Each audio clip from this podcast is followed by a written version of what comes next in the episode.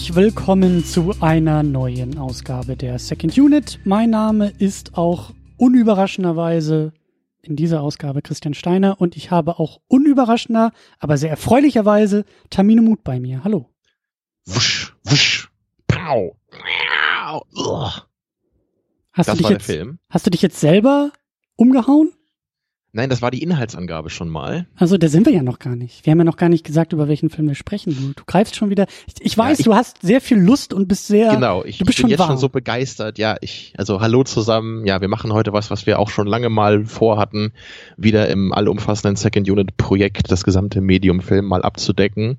Und heute gibt's einen wichtigen Milestone, nämlich den ersten Jackie Chan-Film, den wir hier besprechen. Ja. Ähm, es ist ja so. Ähm, früher haben wir am Ende des Jahres immer noch Vorsätze so fürs nächste Jahr gemacht. Ne? Wie man das ja Mhm. oft so macht. Wenn das Jahr, das neue alte geht, das neue Jahr kommt, hm, mehr Sport machen, äh, besser ernähren. Hm, hm. Und wir haben immer filmische Vorsätze gemacht. Und ich glaube, wir haben, wir haben, eigentlich haben wir das immer ganz gut auch hingekriegt. Also von zehn Vorsätzen haben wir vielleicht immer so fünf bis acht oder so geschafft. Aber seit mehreren Jahren steht da immer noch unerledigt drauf, Jackie Chan besprechen. Ja, und jetzt ist es endlich mal soweit. Jetzt, jetzt machen wir es endlich mal. Tja, und heute ist auch jetzt der Gedanke, dass wir mit dem schönen alten Klassiker Die Schlange im Schatten des Adlers anfangen. Aber es ist nicht nur heute so, sondern wir wollen in naher Zukunft dann noch zwei andere Jackie Chan Filme besprechen. Nämlich so, dass wir dann so das ganze Werk von ihm so einigermaßen abdecken können mit den drei Filmen. Genau, auch, auch wieder in typischer Second Unit Manier. Ähm, wir übertreiben es gleich wieder ein bisschen, so, wenn denn richtig. Und Mhm. äh, deshalb, also die Idee ist, drei Podcasts, drei Filme. Das soll jetzt auch so die nächsten drei Monate so werden. Ähm, und wir fangen an hier mit Die Schlange im Schatten des Adlers von 78, weil das ist so die Idee, da ging es ja so ein bisschen irgendwie los, oder? Ja, so könnte man sagen. Also es, es ist ja nicht der erste Film, in dem Jackie Chan eine Hauptrolle hat. Das ist nämlich, glaube ich, der Meister mit den gebrochenen Händen, wenn ich mich jetzt nicht irre. Mit den Titeln ist das ja immer so eine Sache bei Jackie Chan. Das ist sehr verwirrend. Manche haben auch mehrere Titel oder und im Englischen klingen die dann völlig anders als im Deutschen. So, aber ich glaube, von 73 ist, glaube ich, der erste Film, wo Jackie Chan eine Hauptrolle gespielt hat, in diesem Meister mit den gebrochenen Händen. Der ist ganz nett, aber der ist äh, auch noch ein bisschen günstiger produziert und nicht ganz so äh, toll, finde ich, wie der, den wir heute besprechen.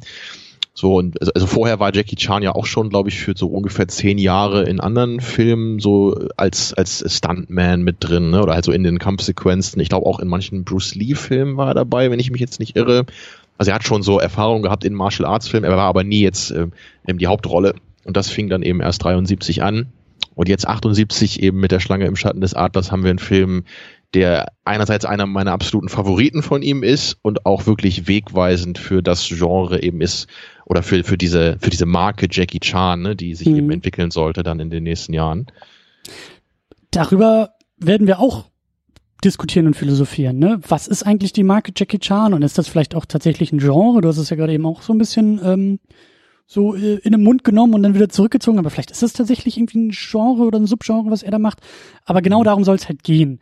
Um ihn, um seinen Stil, um diese Art von Filme und deshalb drei Filme, also das hier so als, als früherer Vertreter, dann wollen wir Police Story besprechen, der ist glaube ich von 85 und also du kennst dich da mehr aus als ich. Das äh, hört man jetzt ja auch schon so ein bisschen raus, weil ich glaube, Police Story ist ein bisschen ist einer so der, ich glaube, eine der bekannteren Reihen auch und so ein bisschen, Mhm.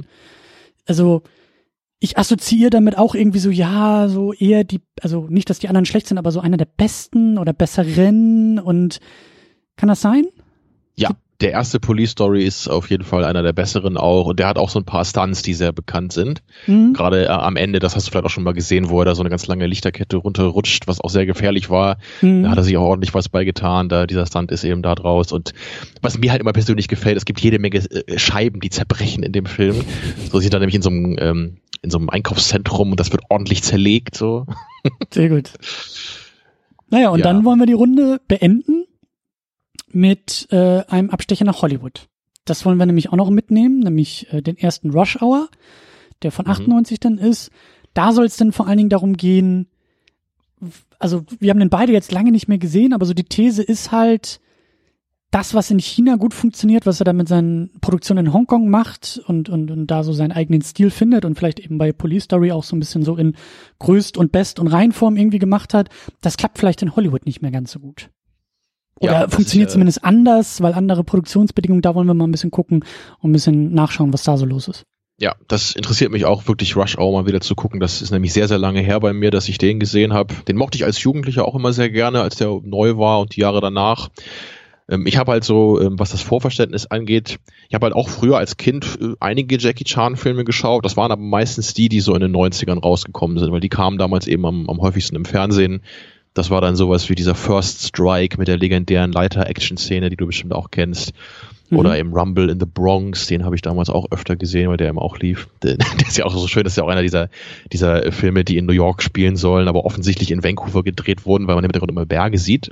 so, das ist immer sehr schön, also bei einem New Yorker Setting mit so äh, Mountains im Hintergrund. Ja, also die habe ich eben sehr, äh, sehr viel gesehen damals. Oder Mr. Nice Guy gab es dann noch. Also wird mir alles immer so einfallen im Laufe der Folge wahrscheinlich. Mhm. Und ich habe vor ein paar Jahren dann mal echt geguckt, so hey, gut, ein paar Jahre, ich glaube inzwischen sind das auch schon so sieben, acht, man wird ja immer älter, ne, schlimm. Da habe ich mir dann einfach mal gesagt, so, hey, jetzt guck doch mal, was gibt's denn da eigentlich sonst noch so, ne? Was gibt's denn noch so in den 80ern und früher, was ich da noch nicht kenne? Und das war dann so die Phase, wo ich dann auch zum ersten Mal eben den Film von heute geschaut habe und auch den ersten Drunken Master Film, der im selben Jahr erschienen ist, auch 78. Oder auch den äh, Meister aller Klassen, den habe ich vor äh, relativ kurzer Zeit erst gesehen, glaube so vor ein, zwei Jahren, der mir auch sehr gut gefällt. Also und da gibt es ja wirklich, er hat ja so viele Filme gemacht, das ist schon wirklich schwierig, da alle mal zu finden, die halbwegs relevant sind. Ich will auch nicht behaupten, dass ich alle schon kenne, die man mal gesehen haben muss. Aber ich glaube so, die meisten kenne ich, so um die 20 Filme sollte ich gesehen haben von ihm. Krass.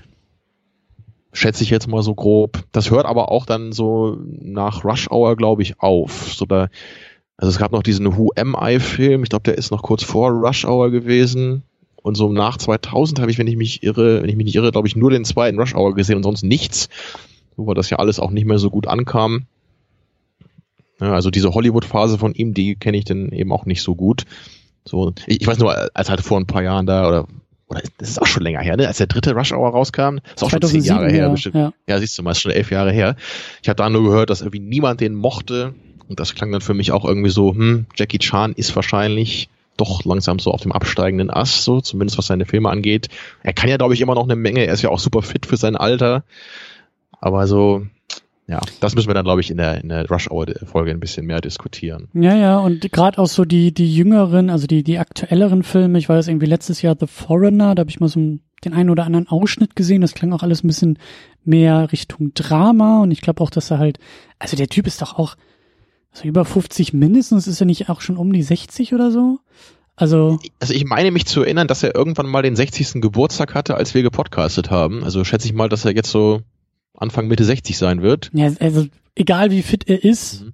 ich glaube, in dem Alter kannst du halt nicht mehr da irgendwelche Gelanden runterrutschen und mit Leitern so durch die Gegend äh, schwingen und kämpfen, nee, wie halt irgendwie noch in den 90ern so. Aber ähm, genau, das ist dann so ein bisschen die Idee, dass wir halt so drei verschiedene Phasen irgendwie auch so seiner, seiner Karriere ähm, behandeln und halt immer wieder, so wie jetzt auch am Ende dieser Ausgabe, dann überhaupt darüber sprechen, wer ist eigentlich Jackie Chan, was, was, was, was für eine Art Film haben wir da gesehen, was, wie gesagt, ist das vielleicht irgendwie schon ein eigenes Genre oder sowas, aber was macht diese Filme aus und was macht dieser konkrete Film, den wir da besprochen haben, gut oder nicht gut? Und ähm, auch an dieser Stelle schon mal der Hinweis, weil die ganze Idee ist damals auch, glaube ich, entstanden durch ein konkretes YouTube-Video von einem sehr schönen YouTube-Kanal, der da heißt Every Frame a Painting, werden wir auch verlinken. Kennt ihr wahrscheinlich sowieso schon alle. Ähm, der hat nämlich, ist auch schon vier Jahre her fast, der hat Ende 2014 äh, nämlich ein ganz, ganz tolles äh, Video-Essay veröffentlicht, wo er ähm, ja Jackie Chan und Action-Comedy ähm, vorstellt und was Jackie Chans Filme halt ausmacht. Er hat auch so neun Prinzipien rausgearbeitet, an denen wir uns nachher auch nochmal so entlanghangeln werden. Und ich glaube, dass so dieses ganze Video, also für uns war es irgendwie ja so die Inspiration, das auch mal zu machen. Und ähm, das ist eigentlich eine ganz gute Grundlage. Also das ist so ein bisschen prüfungsrelevant, würde ich sagen. Das sollten alle kennen, das mhm. solltet ihr euch alle mal anschauen. Ähm, wir werden das halt auch immer wieder thematisieren, aber das ist schon, das, ja, das ist schon wichtig. Das solltet ihr als Hausaufgabe mal. Ja. Sind auch keine zehn Minuten das Video, also das kann man ganz gut mal gucken. Und der fantastisch gut eh, gemacht. Also äh, ja, wie alles auf der Channel. Ne? Die haben wir auch schon öfter mal erwähnt hier zu verschiedenen Themen. Ja. Also ich habe da, ich hab da auch alles geguckt, was er gemacht hat, auch wenn es mich thematisch manchmal gar nicht so interessiert hat, aber es ist immer so schön aufbereitet. Absolut. Ja, leider scheint der Channel ja inzwischen so ein bisschen eingeschlafen zu sein. Ich weiß gar nicht, ob da überhaupt noch mal was kommt. Der ist offiziell ähm, eingestellt. Die haben so. im Dezember 17, also einem halben Jahr, haben sie auch, äh, haben sie es nochmal öffentlich gemacht und haben gesagt, so, der, der Kanal ist vorbei, Videos bleiben online und alles, ähm, alles bleibt halt, ne? Also wird nichts gelöscht, aber äh, die waren zum Schluss irgendwie auch zu zweit, oder ich weiß nicht, ob sie immer schon zu zweit waren, aber auf jeden Fall hat der Tony, Tony Ju heißt er, glaube ich, ähm, halt offiziell mal gesagt, also nachdem das, glaube ich, auch irgendwie ein oder zwei Jahre wirklich schon brach lag, hat er dann irgendwann doch nochmal gesagt, so jetzt ist auch wirklich vorbei und. Schade, aber trotzdem ganz, ganz tolle Sachen, die da immer noch in dem Kanal online sind. Ja. So, wie sieht's denn aus mit deinem Vorverständnis zu Jackie Chan? Hast du denn auch früher in den 90ern immer viele Filme von ihm gesehen? Weiß ich gar nicht mehr so genau. Also Rush Hour kenne ich auch. Ich glaube eins und zwei und ich glaube, das war auch so die die Zeit. Ich weiß nicht, ob ich die sogar im Kino gehe, aber das das da das hat mir gefallen und war auch was für mich. So 98, ich überlege, 97 war glaube ich der erste Man in Black und so so ein bisschen so dieses Buddy Cop Movie Ding, ne, so der eine immer mit seinen flotten Sprüchen und der andere in diesem Fall halt Jackie Chan mit irgendwie den flotten Fingern und den schnellen Händen so. Das funktioniert. Ähm, ich hatte mal, das war so, so Pubertätsphase, da hatte ich mal einen Kumpel, der war, der war super Fan von Jackie Chan.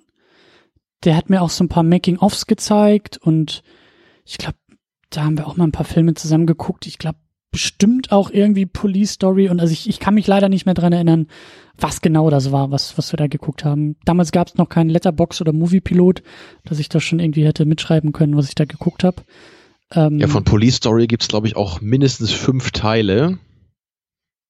Also, äh, dann wirst du sicherlich nicht wissen, welcher das davon war. Also, ich, weißt du, da sind so ganz dunkle Erinnerungen, die da jetzt hochkommen. So diese Nummer mit der Leiter, irgendwie so, so Leiterkampf in der Lagerhalle. Da weiß ich jetzt halt nicht, war das ein Making-of, was ich gesehen habe, wo er diese ganzen Moves so ein bisschen erklärt und gezeigt hat, oder war es der wirkliche Film? Aber auf jeden Fall, also ich habe Jackie Chan schon einmal mit einer Leiter hantieren sehen. Ja, also das wäre halt der First Strike-Film. Da ist er so als Agent in Australien unterwegs. Wenn ich das jetzt auch nicht vermische. Es, wirklich, es, gibt halt so viele Filme von ihm, deswegen ist es immer schwierig, da nicht was durcheinander zu kriegen. Aber ich, ich meine nur, so dein Level ist, ich habe 20 Filme geguckt und kann dir genau sagen, welche. Und mein Level ist, ich kann sagen, dass Jackie Chan schon mal eine Leiter benutzt hat. Also so, ja. um die Unterschiede klar zu machen. Ähm, genau, ich, ich kann das halt relativ gut sagen, welche ich gesehen habe, weil ich das irgendwann mal durchgegangen bin und die dann alle bewertet habe. So, deswegen kann ich mich da besser dran erinnern, welche ich zumindest gesehen habe. Ja. Das dann schon. Ja, aber so den genauen Plot, der, der verschwindet natürlich auch manchmal dann ein bisschen mehr. Ja, nun, das, äh, ich, also bei den Filmen geht's es, glaube ich, auch ein bisschen mehr um die Action und Distanz und ähm, das Visuelle. So. Tja. Würde ich mal sagen. Äh, da können wir auch gleich äh, weitermachen. Ich will nur ganz kurz noch einen äh, Schwenker äh, Richtung Patreon und Steady machen, äh, bevor wir auf die Diskussionsautobahn abbiegen. Hm. Mhm. Äh, ich sage auf jeden Fall vielen, vielen Dank an Inge. Das sind Grüße, die nach äh, Österreich gehen. Äh, Inge unterstützt uns nämlich bei Patreon. Das könnt ihr auch sehr gerne tun. Oder ihr macht das bei Steady. Ähm, die ganzen Links findet ihr bei uns auf der Startseite secondunit-podcast.de. Vielen, vielen Dank, dass die Inge das tut und wir haben noch ganz, ganz viele Leute mehr, die es tun. Die hört ihr am Ende der Sendung wie versprochen und wie immer. Aber an dieser Stelle danke an Inge. So, jetzt geht's zum Plot und zu der Frage, Haben was wir für ein Plot, einen? ja, was für ein ja. Plot da überhaupt, äh, ja, genau. Ja, ich kann das mal ganz grob äh, um, umreißen, denke ich. Also wir haben erstmal eine typische Ausgangsposition für unsere Hauptfigur von Jackie Chan. Er ist so ein bisschen der getretene Hund in einer Kung-Fu-Schule. Er erwähnt einmal, dass er als Findelkind da aufgenommen wurde, aber er wird da nicht richtig ausgebildet, sondern er muss meistens dazu herhalten, dass die Meister an ihm neue Techniken demonstrieren und zwischendurch muss er dann den Boden schrubben oder so. Also er ist ein ganz armer Hund. Das, was man heutzutage Praktikant nennen würde. genau, ja. Praktikant in der Kung-Fu-Schule, genau. Ja. ja, aber dann lernt er auf der Straße einen Bettler kennen, als, äh, als gerade irgendwie ein paar Leute sich äh, die den irgendwie fertig machen wollen oder so. Und dann hilft er ihm ein bisschen und die beiden werden dann Freunde und dann lässt er ihn ein bisschen an seiner geheimen Kung-Fu-Schlangentechnik teilhaben. Und dann kommt langsam raus, dass dieser alte Lehrmeister nämlich einer der Rebellen ist, die sich gegen das äh, kaiserliche China auflehnen oder so ähnlich. Das kommt halt alles im Film nicht so richtig durch und so wichtig ist das eigentlich auch nicht, aber äh, formal muss man es mal erwähnt haben, denke ich. Und er wird dann, glaube ich, von der sogenannten Geheimpolizei der Adlerklaue verfolgt und am Ende gestellt. Und dann haben wir nämlich eben dadurch auch den, den Titel erklärt, ne? die Schlange im Zeichen, äh, im Schatten des Adlers. Hm. So ähm, diese beiden Kung-Fu-Techniken hier eben öfter mal aufeinander prallen. Ja, und am Ende muss dann Jackie dann eben seinen Meister beziehungsweise Freund verteidigen vor der Adlerklaue und er macht das nicht nur mit der Schlangentechnik, sondern mit, mit etwas, was auch wirklich das Highlight des Films ist, mit einer selbst verbesserten Technik, der, der Schlangenklaue. Nämlich, er sieht nämlich vorher einmal kurz, wie eine Schlange sich mit seinem geliebten Hauskater anlegt.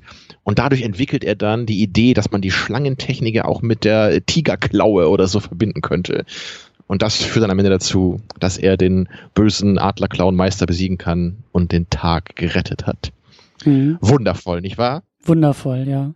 Der, der Vegetarier und Tierschützer in mir ist bei der Szene so ein bisschen zusammengezuckt, die du da beschrieben hast. Ach, die hatten doch nur Spaß zusammen. Ja, das ist auch alles, es gibt ja immer diese schöne, also zumindest bei Hollywood gibt's ja dann immer dieses No animals were harmed during this production Dingsbums, ähm, was man interessanterweise auch nicht einfach so in seinen Film reinkleben darf, sondern das ist wirklich so ein Siegel, das muss man richtig offiziell machen, da gibt es ein Copyright auf dieses Siegel und nur diese eine Organisation kann das vergeben und das ist wirklich sehr akkurat.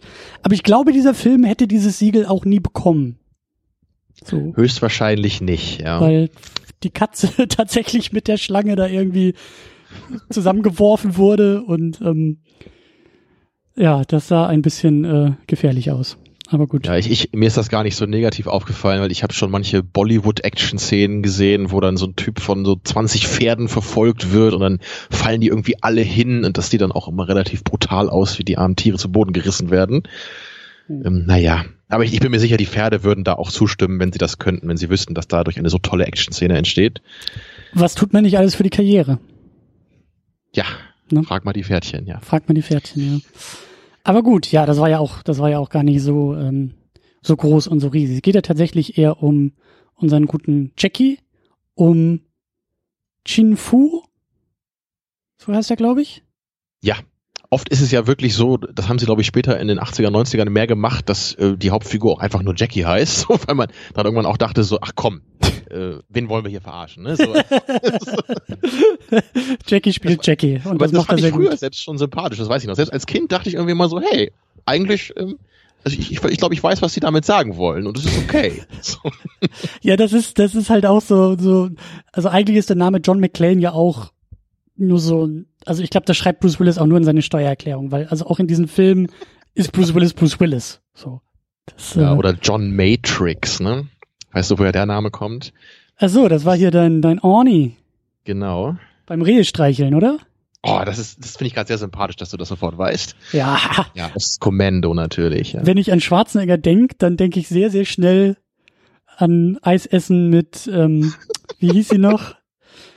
Elissa Milano. Elisa Milano, genau. Siehst du, sie konnte Ja. ich schon wieder vergessen, aber Ani, der in den Bergen Eis isst und Rehe streichelt mit seiner Tochter, das ist äh, hängen geblieben. Also es ist eine der denkwürdigsten Szenen der Filmgeschichte. Zumindest hier im Hause Second Unit, ja. Ähm, aber gut, ja, wir sind nicht bei Ani, wir sind bei Jackie Chan und er wird auch irgendwie hier nicht als Jackie Chan, sondern als Lung Cheng äh, in den Credits erwähnt. Ach, tatsächlich? Hm, das kam, also ich glaube, der Name Jackie Chan kam irgendwie auch erst später in die Filme, habe ich, hab ich gelesen. Oh, das weiß ich jetzt nämlich auch gar nicht mehr. Das hätte ich nochmal recherchieren müssen. Hat er nicht irgendwie auch irgendwie Eltern, die nicht aus China kommen oder ein Elternteil oder irgendwie sowas? War da nicht irgendwas? Ja, ist das nicht irgend, kommt er nicht aus Hongkong? Ist das nicht, Hongkong Ja, ist genau. doch irgendwie eine, wie sagt man, äh, ein, ein, ein unabhängiger Teil irgendwie von China und das ist doch irgendwie alles so ein bisschen. Zumindest war es das damals, ne? Das hat sich ja auch schon wieder geändert, glaube ich, in den letzten Jahren nochmal. Stimmt, das war ja auch, stimmt, Hongkong war ja auch lange britisch irgendwie noch, ne? Das war doch irgendwie. Ja, die hatten doch auch eine eigene Währung mit diesen Hongkong-Dollar ja, ja, noch. Stimmt, ne? also ja, das, ja. Aber ich glaube, das ist inzwischen wieder anders geworden. Ja, d- Das wurde, glaube ich, irgendwann mal offiziell zurückgegeben oder so. Ich weiß halt nicht mehr, wie das heute ist. ja, ja, aber ich glaube immer noch, das ist irgendwie so ein Sonderstatus in Hongkong immer noch. Also aber ein anderer und geringerer und das kommen jetzt Ja, die ich ganzen glaube auch irgendwie sowas, Geschichtskenntnisse ja. durch, aber äh, auf jeden Fall, ähm, ja, hat er da, glaube ich, seine Wurzeln. Ja, Ja, hier steht genau. auch hier in Wikipedia, genau, das hatte ich auch noch gelesen. Der in Hongkong geborene Chan. So ist irgendwie sein Geburtsname Mhm. übersetzt. Also wird da wohl was dran sein. Okay. Der in Rothenburg geborene Tamino ist doch auch ein schöner Name, oder? Oder wurdest du überhaupt in Rothenburg geboren? Nee, stimmt leider nicht. Ich bin ja in Braunschweig geboren. Da habe ich aber nicht so lange gelebt. Nur Ah, ein Jahr okay. oder so. Da war ich auch schon mal. Also in Braunschweig. auch nicht schlecht, ja. Ja, Husum ist doch eine geilere Geburtsstadt, ne? ja, aber ich weiß nicht, das ist irgendwie auch. Ja, nun, der in Husum geborene Christian, ne, das ist. Aber das ist so ein bisschen poetischer irgendwie, ne? Klingt, klingt nicht so episch. Also wenn wir mal Lieder über dich singen wollen, dann dichte ich da, glaube ich, was anderes zusammen.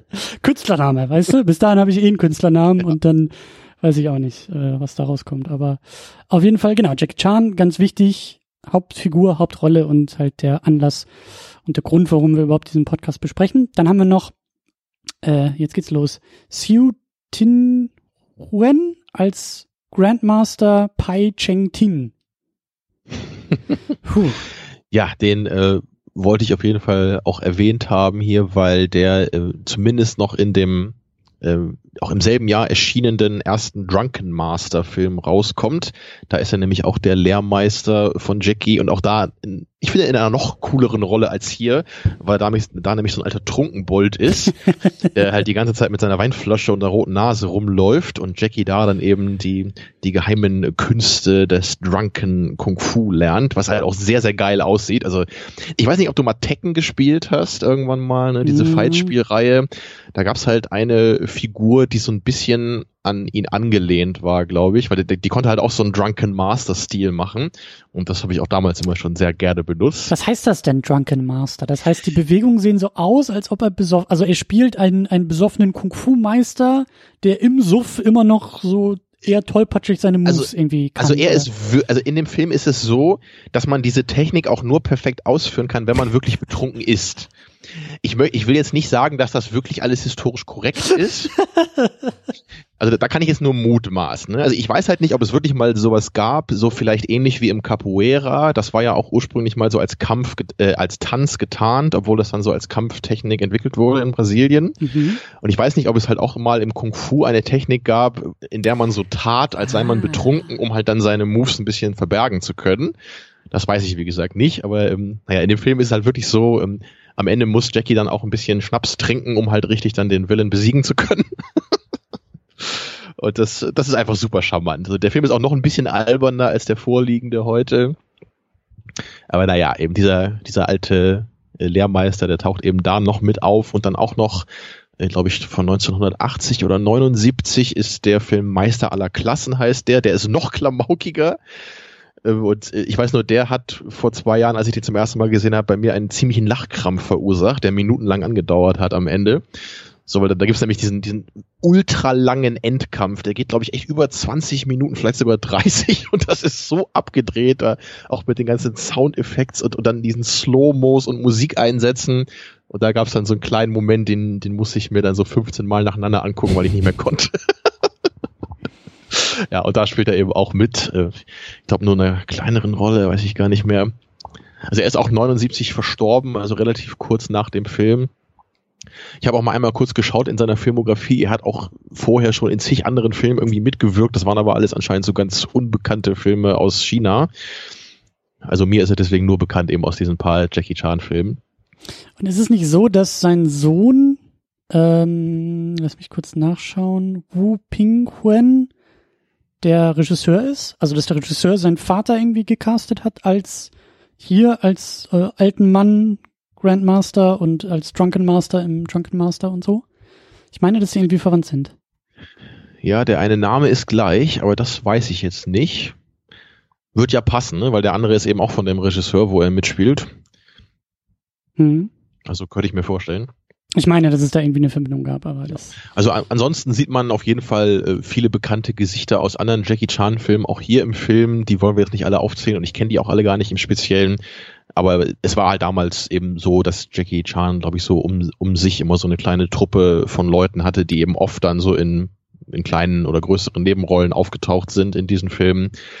Ähm, später kam natürlich dann auch äh, Sammo Hung dazu, der ja auch äh, einige directed hat von seinen späteren Filmen. Den wirst du sicherlich auch mal gesehen haben, ne? diesen etwas äh, fülligeren äh, Kung-Fu-Typen. Meistens dann auch so als der äh, clumsy Comic Relief, wenn er dann in den Film selber auch auftaucht. Mhm. Ja, aber das ist, glaube ich, noch ein bisschen später. Kam der in den Meister aller Klassen vor? Könnte ich jetzt gar nicht genau sagen. Aber so später ab den 80ern sieht man den relativ häufig an der Seite von Jackie Chan. Okay, also er hat auf jeden Fall so eine so eine festere Truppe, mit der er dann äh, produziert Genau, und gedreht ja. hat und halt ne, also der Drunken Master ist irgendwie auch im selben Jahr schon rausgekommen, also das äh, Der heißt auf Deutsch übrigens, sie nannten ihn Knochenbrecher, was ich eine interessante Übersetzung finde von Drunken Master. Ja, da, da weil ne, du kannst ja nicht hier irgendwie der Jugendschutz und so, unsere armen Kinder können doch hier nicht irgendwie äh, Kung Fu und dann noch besoffen, das ist doch gar nicht, das ist doch äh, Ja, also bei diesen alten äh, China-Filmen, da gibt's ja teilweise echt so Übersetzungen, da kratzt man sich heute am Kopf. Irgend so ein Film heißt zum Beispiel Schlitzauge sei wachsam. Das würde man heute, glaube ich, nicht mehr so übersetzen.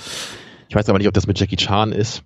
Aber es gibt noch einen anderen Film, das muss ich noch mal ganz kurz erwähnen. Der ist auch nicht mit Jackie Chan, aber der, da ist nämlich auch dieser alte Lehrmeister dabei in einer kleinen Rolle. Und dieser Film heißt Saufbold und Raufbold. Und das ist auch ein, ein wundervoll äh, unterhaltsamer Prügelfilm. Und ich glaube nämlich, das ist der erste Film, das muss ich nämlich jetzt mal so sagen, bei dem selbst ich irgendwann den Gedanken hatte, ist es vielleicht wirklich ein bisschen zu viel geprügelt. So, das möchte ich jetzt noch mal einmal gesagt haben. Weil das, dass bei mir überhaupt dieser Gedanke aufkommt, da muss ein Film schon echt eine Menge Geprügel haben. Da werden wir, glaube ich, auch im Laufe dieser Auseinandersetzung äh, durchaus drüber sprechen. Mhm. Mhm.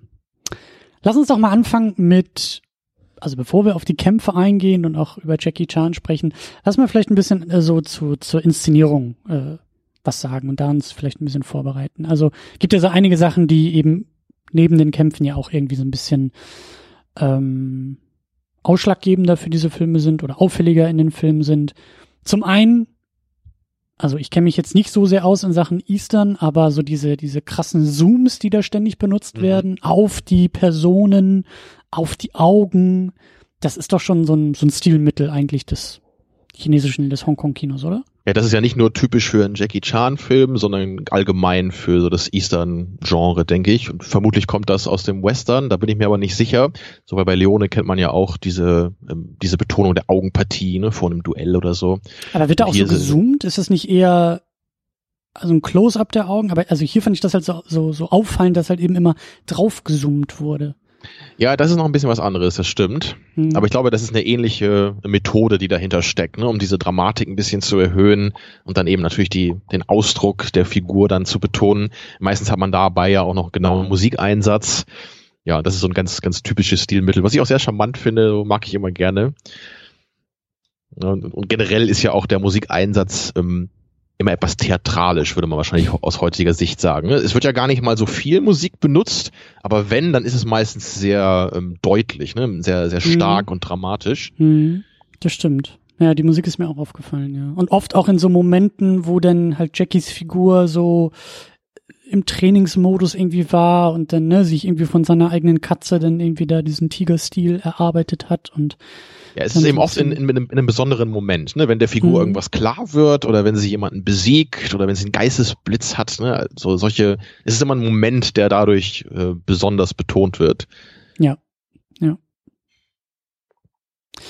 Ja, und äh, generell, ähm, das haben wir in der Vorbesprechung schon kurz gehört, du hast ja ein Problem anscheinend mit den tollen Sounds, was so die, die äh, Schläge etwas untermalen soll. Kannst du das ein bisschen elaborieren? Ich würde, ich würde, ich würde es anders ausdrücken. Ich habe, also Problem ist es nicht, aber mich hat, und da ist die Korrektur, mich hat der Sound, weil das ist immer der gleiche, ist immer das gleiche Geräusch, das bei jeder ich glaube, bei jedem Augenaufschlag irgendwann benutzt wurde, um halt irgendwie erkenntlich zu machen, dass da eine Menge Kraft hinter dieser Bewegung steckt. Das hast du am Anfang ja auch so ein bisschen angedeutet, ist immer dieses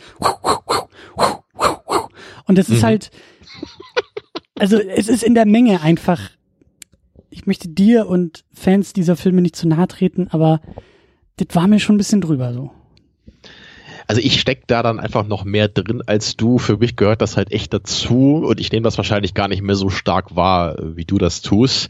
Also ich, ich kann mich auch noch erinnern, in irgendeinem anderen Jackie Chan Film, glaube ich zumindest, war das auch so eine, so eine Szene, wo er auch so Stäbchen in der Hand hat und dann irgendwie damit kämpft. Und auch bei den Moves mit den Stäbchen gab es da immer dieses Geräusch. Also das hat mich halt am und, meisten äh, genervt, dass halt einfach keine erkennbare, also es gab selten eine passende Bewegung dazu sondern das war, glaube ich, dann so im Sound Department einfach so, komm, wirf da mal so fünf Geräusche auf einen, auf eine Veränderung der Körperhaltung und das passt schon. Das ist, das war mir halt ein bisschen zu, einfach, einfach too much. So, also insgesamt nicht schlecht und ja, das ist Stilmittel, das gehört alles dazu und das will ich ja auch nicht.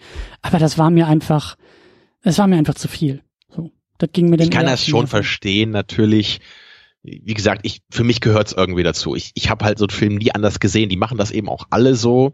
Ich kann dir hast aber mal, schon mal sagen. Hast du mal verschiedene, das würde mich halt mal interessieren, hast du mal verschiedene Sprachfassungen geguckt? Also ist das so eine Sache, die irgendwie in der deutschen Synchro erst dazu kam? Und bei den Amis ist das vielleicht weniger oder also, also ich bin mir ziemlich sicher, dass es im Original auch so ist. Also im, im eine amerikanische Fassung habe ich ja, okay. eine amerikanische Fassung habe ich nie gesehen. Aber ich kann dir schon mal sagen, dass das sicherlich weniger werden wird, wenn wir dann in den 80ern und 90ern ankommen. Okay. Ne, so dieses äh, sehr übertriebene Wusch-Wuschen. Das ist das der Fachausdruck? Habe ich jetzt mal so genannt, ja. Finde ich gut, ja. Das äh, wird, wird später weniger werden. Ne? Das, ist, das ist dann auch nicht mehr bei jeder Bewegung, sondern wirklich eher bei den Schlägen dann noch, ne? wie man es ja eigentlich auch denken würde. Und äh, dass es halt bei einem Schlag so ist, das gibt's ja wirklich in, in jedem modernen Actionfilm immer noch. Ne? Auch wenn du jetzt deinen Marvel-Film guckst, da hast du immer noch so einen, so einen Punch-Sound, wenn jemand eine Faust ins Gesicht bekommt. Es ist halt nur nicht mehr so bei jeder Armbewegung, die so ein Move andeutet. Und solche Sachen sind halt auch unfassbar wichtig. Also, ich meine, hier ist es eher, das ist auch ein guter guter Punkt, den du gerade äh, aufbringst, weil ich glaube, hier ist es eher, also hier kriegt eher die Bewegung, glaube ich, ein Geräusch.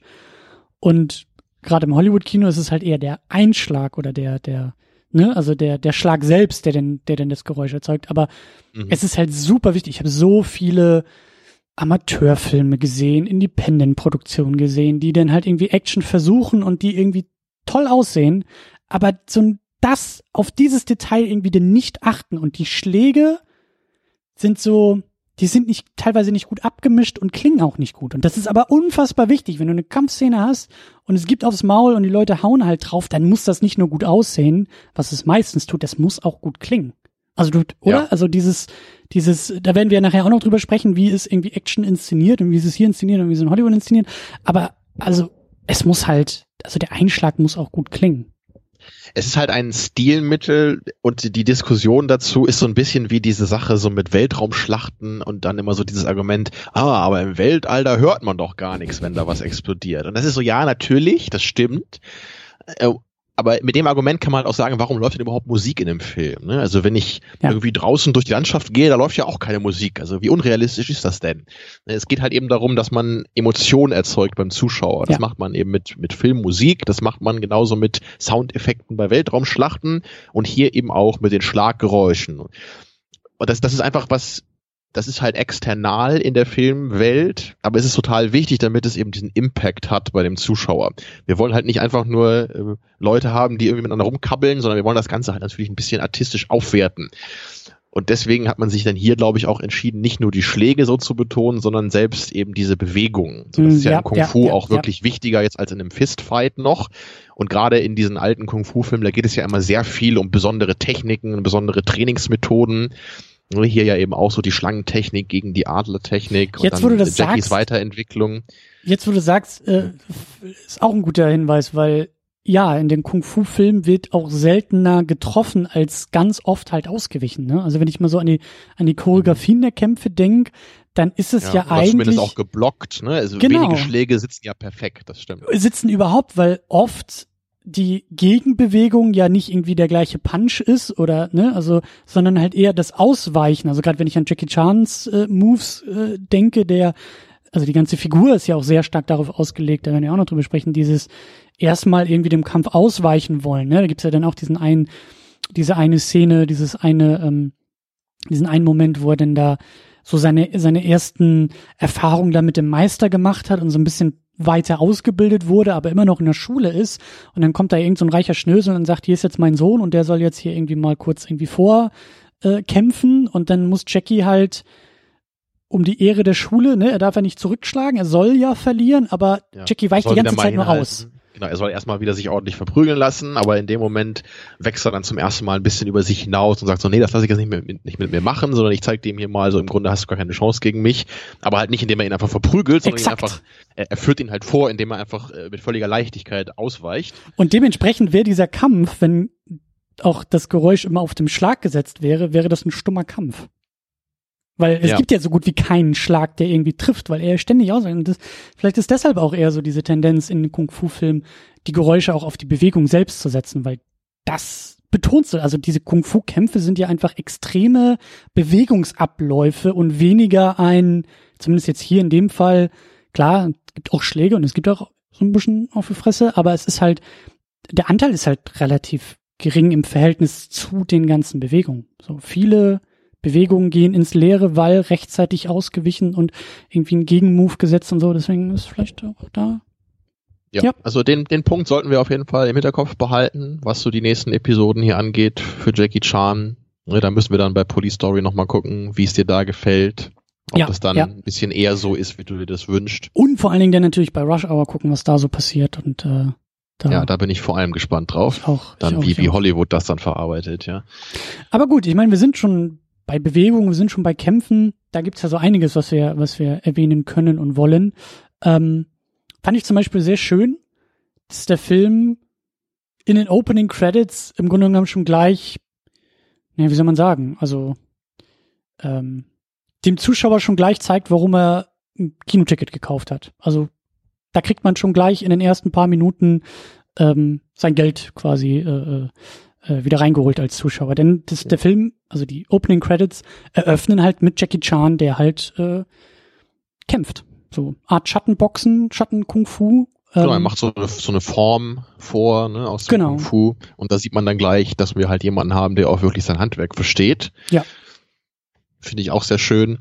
So in dem Drunken Master Film ist das eher so, dass das äh, zum Ende erst so richtig gezeigt wird. Das gehört aber auch dazu den Highlights, wenn er dann äh, richtig diese Drunken äh, Form vorführt. Das, das habe ich mir auch oft einfach so mal angeguckt. Das sind dann auch so ein paar Minuten, finde ich äh, super klasse, wie er das vorführt da. Also die, die, diese Drunken Arts Geschichte, das hat mir wirklich angetan. Das finde ich total geil, sich das anzugucken. Das musst du auf jeden Fall irgendwie auch mal eingeben, bei YouTube zumindest oder so, wenn du den ganzen Film nicht gucken willst. Also einfach nur diese, diese paar Minuten, wie er diese Drunken Form vormacht, ist wundervoll. Sehr gut. Ja. Ja, aber solche Momente haben wir ja, haben wir ja öfter auch in dem Film. Also so diese, diese Trainingsmontagen, ne, wenn, wenn er halt neue Techniken lernt, ähm, neue Stile sich irgendwie erschließt, aber das, mhm.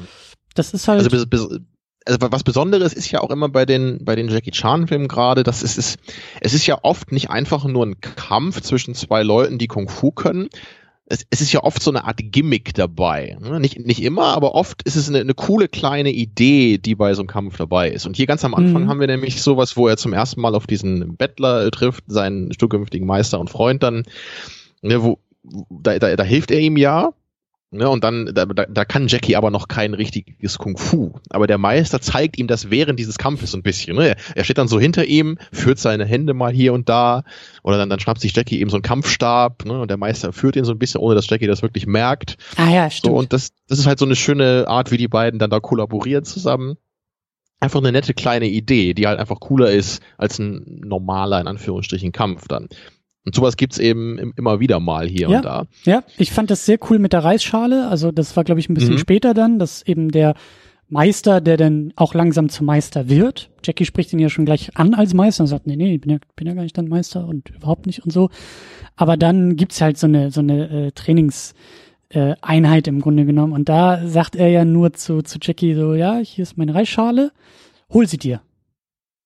Mhm. Und dann geht's halt darum, dass Jackie, äh, das ist halt, das ist für mich halt so, das sind so die Money Shots im Grunde genommen, weil da kommt alles zusammen. Das ist halt tolle Choreografie, zwei, die im Grunde genommen miteinander tanzen. Ne? Also das hat sehr, das ist sehr rhythmisch, das ist halt, das zelebriert die Bewegung der beiden. Plus, Jackie ist da schon voll im Comedy-Modus, denn er ist so ein bisschen tollpatschiger in seinen Bewegungen und, aber gleichzeitig sind das halt auch, also, auf den, wenn du nur mit so einem halben Auge hinguckst oder das auf dem Papier liest, so zwei Männer kämpfen um eine Reisschale, dann denkst du, hä? Was ist da jetzt irgendwie, wo ist da der Reiz dran? Aber wenn du halt hinguckst und merkst, wie diese Szene sich entfaltet und auch, das ist ja, also das ist ja ein Feuerwerk an, an, an Bewegung, was da einfach stattfindet. Und dann einfach auch zu sehen, wie in diesen ganz klitzekleinen Momenten das halt aufeinander aufbaut und wie es sich entfaltet, das fand ich total geil, weil eigentlich jede Bewegung für sich genommen so, so glaubhaft war. Weißt du, dann gibt es so einen Moment, da greift er dann richtig zu, aber der Meister hat die Schale halt ihm offen so hingehalten, dass er immer noch ins Leere greift. weißt du so? Und ja. das fand ich halt, also, das ist eine ganz, ganz kleine Sache im Grunde, eine kleine Idee. Wie gesagt, zwei Männer kämpfen um eine, oder, oder rangeln um eine Reisschale. Aber dann sind das halt so, so, so Mikroideen, die da halt irgendwie ausge, äh, äh, ausgearbeitet wurden. Das ist halt dieser Moment, der, weiß ich nicht, ich sag ja, das ist, das liest sich so banal weg irgendwie auf dem Papier, aber das wird so entfaltet und so zelebriert, das ist einfach eine richtig, richtig geile Szene gewesen. Ja, und das ist halt auch was, was für meinen Geschmack sehr stark verloren gegangen ist in modernen Actionfilmen, gerade in Hollywood. Nämlich diese, diese Kampfszenen, in der es, in denen es nicht darum geht, dass man den anderen besiegt? Also gerade diese Action-Szenen, wie wenn wir an den ersten Matrix denken, ne? diese, diese wundervolle kleine Szene, wo sie da zum ersten Mal in diesem Sparring-Raum sind ne? und Neo so ein bisschen die Stimmt. Gesetze der Ma Matrix kennenlernt und da ja auch mit Morpheus kämpft. Aber es geht halt in dem Moment nicht darum, dass Morpheus der Villain ist und Neo ihn jetzt verprügeln muss, sondern es geht darum, dass die beiden miteinander etwas gerade, also die haben, im Grunde haben sie einen Dialog, der teilweise auch durch diese Action stattfindet. Ne, sie, sie, also die eine Figur lernt eben was von der anderen in einer Action-Szene und das finde ich halt total toll. So, das muss ja auch nicht immer so sein, aber wenn man eben solche Action-Szenen hat, die sich abwechseln mit denen, mit dem großen Finale, wie man es ja auch immer hat in den Jackie Chan-Filmen, dann, dann gibt das dem Ganzen einfach viel mehr Abwechslung und die Action nutzt sich auch nicht so schnell ab. Ne, es wäre halt viel, viel langweiliger, wenn, wenn Jackie Chan im Laufe des Films einfach zehn Kämpfe hätte, wo er nur irgendwelche Goons verprügeln muss. Ja. Ne, das, das könnte man immer noch toll machen von der Choreografie und von der Action an sich her. Aber eben ähm, die, die Motivation, die dahinter steht, ist dann eben immer die gleiche. Und das würde sich dann viel mehr abnutzen. Und das ist immer eben das, warum ich halt auch wirklich Jackie Chan-Fan bin. Weil ich habe wirklich das Gefühl, so in, in fast allen seiner Filme, zumindest von denen, die ich gesehen habe, gibt es eben immer diese Abwechslung. So, und, und auch hier kurz nach der Szene mit dieser Reisschale, da, da gibt's ja dann auch diese kann man es überhaupt Action-Szene nennen, ist die Frage, wo er dann alleine da hinten trainiert. So, da, da wacht er, glaube ich, morgens auf, der Meister ist weg und er sieht dann irgendwie nur diese Fußspuren im Hinterhof mhm. und dann macht er so diese Schritte nach und dadurch lernt er dann so ein bisschen diese Schlangentechnik. Und ne, das ist auch wieder was anderes, wo man dann auch sieht, äh, wie, wie, wie toll eben äh, Jackie Chans Moves sind aber es ist wieder eine andere Motivation dabei. Und das ist sogar ein, ein cooler Build-up äh, und, und ein Payoff äh, gibt es später dazu nämlich dann auch. So ganz am Anfang sehen wir ja, dieser Lehrer in der Kung-Fu-Schule von Jackie, der drangsaliert ihn ja immer. Mhm. So am Anfang muss Jackie da ja den Boden putzen und der Lehrer macht sich dann irgendwie noch so, ich weiß gar nicht, was das ist, irgendwie so, so eine Art Magnesiumpulver wahrscheinlich da, ne? Heute würde man es äh, so nennen, macht sich das dann unter die Füße oder so, oder so ein Sand oder so und rennt dann halt extra darum, damit Jackie noch mehr sauber machen muss. Und später will er das dann nochmal machen aber inzwischen hat Jackie eben durch seine Kung-Fu-Skills ist er jetzt Stimmt. schnell und beweglich genug, um immer den Lappen sofort unter die Füße seines Lehrers da zu packen, ja. sodass der gar nicht die Möglichkeit hat, den Boden dreckig zu machen. Ja. Und das ist einfach ein total niedlicher kleiner Einfall, finde ich, so der halt super ja. schön reinpasst in das Gesamtkonzept. Stimmt, stimmt. Ja, ja, und das ist halt, das ist, das würde ich jetzt auch sagen, das ist halt so ein, so ein Jackie Chan-Ding, oder? Das halt, wie gesagt, zum Beispiel dann ja auch dieser Kampf, in dem er halt nur ausweicht. Ne? Also er teilt kein mhm. einziges ja, genau. Mal aus, aber durch geschicktes Ausweichen hat er den Kampf trotzdem gewonnen. So, und das halt, da so ein bisschen Varianz reinzubringen und halt dieses eigentlich klassische Prinzip von eins gegen eins und am Ende gewinnt einer, da halt irgendwie mit zu, zu spielen. So, da gibt's dann ja, glaube ich, ist es nicht sogar die allererste Szene oder eine der ersten Szenen, als, als der alte Mann äh, glaube ich, irgendwie so, so in die, in die Mängel genommen wird irgendwie und er sich dann auch, glaube ich, mit seiner Reisschale und Stäbchen oder so verteidigt, ne? Also eigentlich, weil er, glaube ich, die ganze Zeit, also da, da ist er, glaube ich, noch so ein bisschen inkognito unterwegs und will ja gar nicht zeigen, wie toll er ist im Kampf. Und da mhm. sieht's halt auch so ein bisschen so aus, als, oh, ich bin doch nur ein alter Mann, der so ein bisschen slapstickartig, tollpatschig, so ein bisschen so, ne? Also ich, ich, ich tue ja, das, was ich hier gerade tue, tue ich ja gar nicht mit Absicht und trotzdem gewinne ich diesen Kampf oder weiche immer aus. Und das ist, ähm, das ist, das ist klasse. Und da ist auch, also wie gesagt, ich kenne jetzt nicht so Bruce Lee Sachen zum Beispiel, da kenne ich mich jetzt auch nicht so sehr aus, aber ähm, was ja auch der Every Frame Painting gesagt hat, so Jackie Chan bedient sich da äh, also es, stellt sich ja auch in eine filmische Tradition, so, so Charlie Chaplin oder Buster Keaton, der ja auch sehr körperbetontes, ähm, also Stummfilmkino halt gemacht hat, aber ja auch mit großen Stunts und großen Tricks und alles irgendwie selbst gemacht und, und da ja auch schon Jahrzehnte vorher so Filmgeschichte geschrieben hat. Und ich glaube, dass man da halt auch Jackie Chans Stil irgendwie so ein bisschen einreihen kann, ähm, dass er halt auch ja in Bewe also mit Bewegung arbeitet, mit Bewegung erzählt und ja, und damit auch so ein, so ein, so ein irgendwie universelles Filmding irgendwie macht. Also das verstehst du überall, egal wo du bist auf der Welt, egal welche Sprache du sprichst, da muss der Film eigentlich auch nicht großartig synchronisiert werden, weil ein, ein tollpatschiger Jackie Chan, der seinem äh, sehr fiesen Schulmeister den Lappen immer so unter den Fuß schmeißt, dass er halt keine Abdrücke macht, das verstehst du auch schon mit fünf und das verstehst du überall auf der Welt. So. Und das ja. finde ich halt auch sehr geil. Das ist so, so etwas, ja, durch und durch filmisches, was, was da passiert. Ja, Bruce Lee ist auch noch so eine kleine Lücke von mir. Ich habe so einige Kampfsequenzen mal isoliert gesehen, aber noch nie einen ganzen Film von ihm. Es hat ja auch nicht so viele gemacht, weil er ja früh verstorben ist. Aber das ist auf jeden Fall noch eine Baustelle bei mir. Ich weiß da eben nur, dass die Filme ja wirklich ganz ernste Dramen sind. So, da geht's dann auch so um Rache und solche mhm. Sachen. Es ist halt überhaupt nichts äh, komödiantisches. Und das ist ja gerade das, was Jackie Chan eben neu in dieses Genre gebracht hat. Auch eben mit dem Schlange im, im Schatten des Adlers Film. Also dieser neue Approach von dem, von dem ganzen Genre her, dass man versucht hat, jetzt das Ganze mal ein bisschen aufzulockern, dem ein bisschen neuen Wind zu geben und ein bisschen wegzukommen so zumindest so schrittweise, ne, von diesen ganz klassischen Themen. So, also wir, wir haben natürlich immer noch so, so klassische Settings, wie eben diese beiden Kung-Fu-Schulen, die miteinander konkurrieren, das sieht man ja öfter mal, so, und eben die, die, durch diese besonderen Kung-Fu-Techniken, die aufeinander prallen. Also das ist schon noch so, die klassischen Elemente sind da, aber der Umgang damit ist eben anders. Und, und gerade die Hauptfigur ist eine ganz andere. So, es ist eben nicht der, der ehrenvolle hm. Sohn, der seinen ähm, getöteten Vater rächen muss zum Beispiel, sondern es ist hier der, der getretene Hund eben, ne? der über sich hinauswachsen muss, der am Anfang überhaupt nichts kann, von allen nur äh, drangsaliert wird, äh, aber dann, aber er hat eben so das Herz aus Gold. Ne? Absolut, Und, äh, das wollte ich gerade sagen. Das Herz am rechten Fleck, weil er kümmert sich um den alten Mann, der eigentlich von allen irgendwie nur äh, äh missachtet wird so und er kümmert sich halt um ihn. Ne? So, er, er nimmt ihn auf, er pflegt ihn. Das äh, macht ihn ja auch schon gleich sympathisch. Tja. So, was haben wir noch Wichtiges auf der Liste hier? Ich wollte noch kurz über diesen Priester sprechen. Ähm, ja, stimmt, ja. Das ist auch was, was ich in anderen Jackie Chan-Filmen so noch nicht gesehen habe. Ne? Man, man könnte ja echt denken, ist das hier irgendeine Art Karikatur? Ne? Soll das.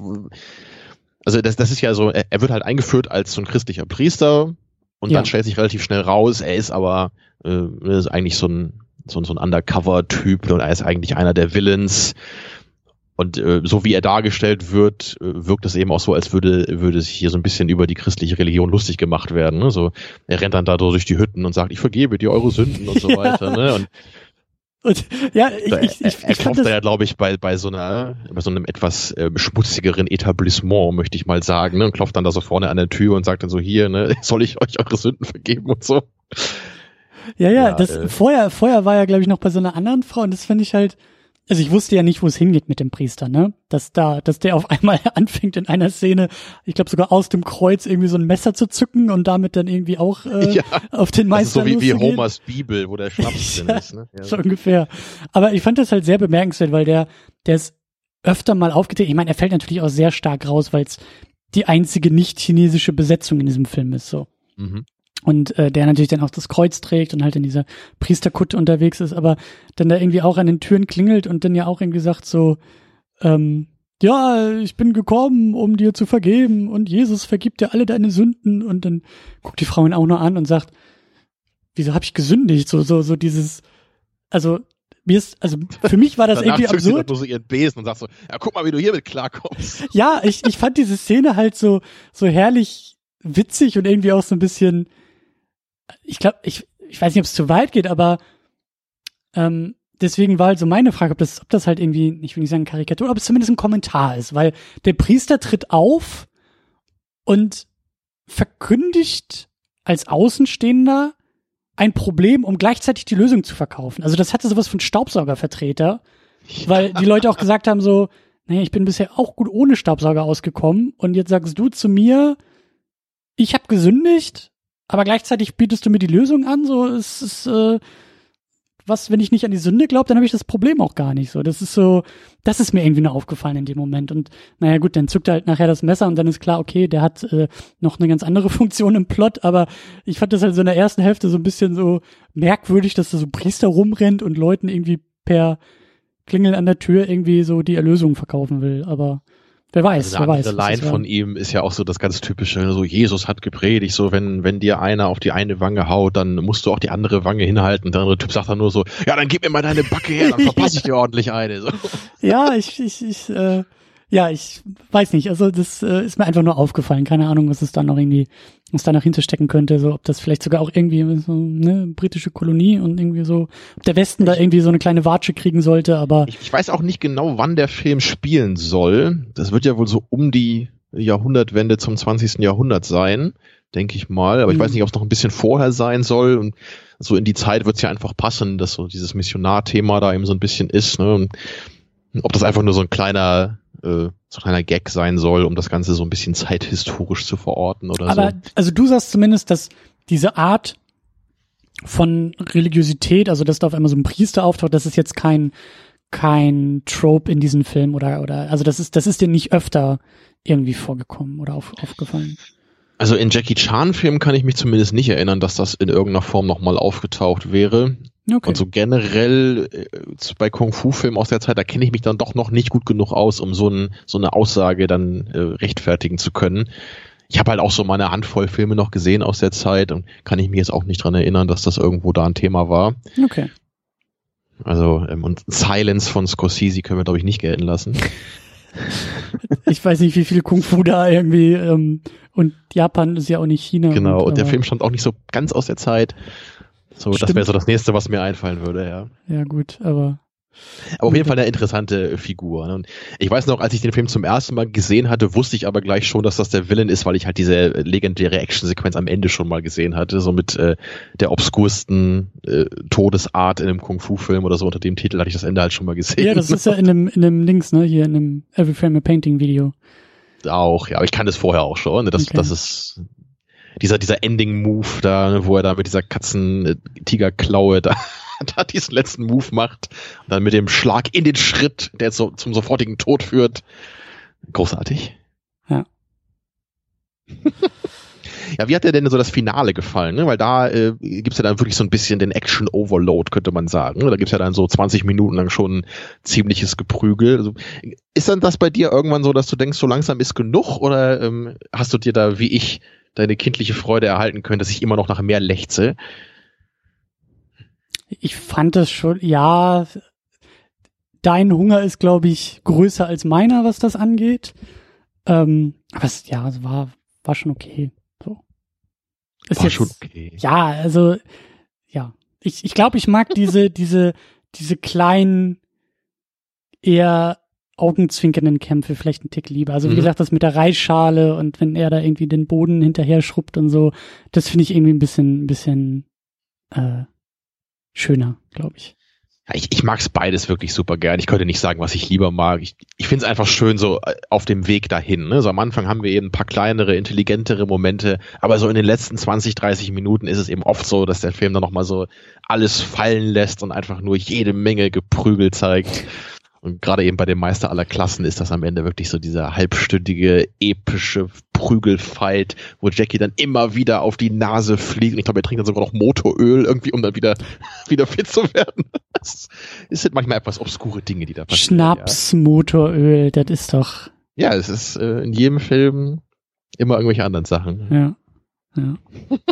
ja, aber gerade eben diese intelligentere Action, die da, da liegt ja später noch ein größerer Fokus drauf, würde ich sagen. Ähm, ja, vielleicht kann man es nicht ganz so allgemein formulieren, aber zumindest kommen halt immer mehr kreativere Ideen so rein, je, je länger Jackie Chans Karriere halt andauert. Ne? Und Ich später werden es dann sagen. eben Ja, also das, da, da haben wir am Anfang ja auch so ein bisschen drüber gesprochen, ne? So die, die, die, die Nummer mit der Leiter, die man irgendwie schon kennt, obwohl man vielleicht die Filme gar nicht so sehr äh, auf dem Schirm hat. Aber das so, das Genau, ist ja schon das- ein Markenzeichen irgendwie auch. Da, Ne? da Das gibt es ja so viele Szenen. Ich, ich erinnere mich auch noch an irgendeine Szene, wo er, äh, ist das in einem Museum oder so, da kämpft er dann irgendwie und er muss halt gleichzeitig versuchen, da immer noch die Vasen zu retten.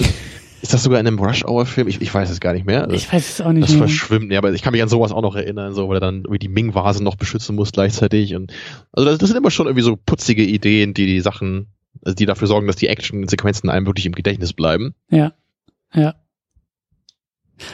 Und wie gesagt, also ist ja auch so ein, so ein Jackie Chan Ding, ne? Das ist halt nicht nur irgendwie Auge um Auge und irgendwie die Gesichter werden immer blutiger, sondern naja, dann wird mal mit Stäbchen gekämpft, dann muss die Leiter irgendwie, oder ich glaube auch irgendwie mit, hat er nicht auch irgendwie mit Bratpfannen oder sowas mal gekämpft? Oder bilde ich mir das jetzt gerade nur ein? Aber so Ich glaube, Jackie Chan hat mit allem mal gekämpft, wirklich.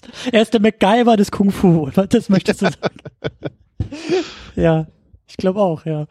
Ähm, ja, aber da ist natürlich auch dieses Video von Every Frame a Painting sehr äh, fantastisch, was da ja auch so einen kleinen Zusammenschnitt so an, an, an Sachen irgendwie denn auch liefert, ne? Also wenn er da irgendwie, ich glaube auch nackt irgendwie auf so einem Markt steht und dann halt immer sich so seine äh, Körperteile dann mit irgendwie Tellern überdeckt und da dann irgendwie halt, ne, also das halt, es geht halt, ja, es ist eigentlich in den Kämpfen, klar, in jedem Kampf geht's ja, wie gesagt, ne, einer gegen ein oder einer gegen mehrere und einer muss gewinnen und Jackie sollte im Idealfall gewinnen.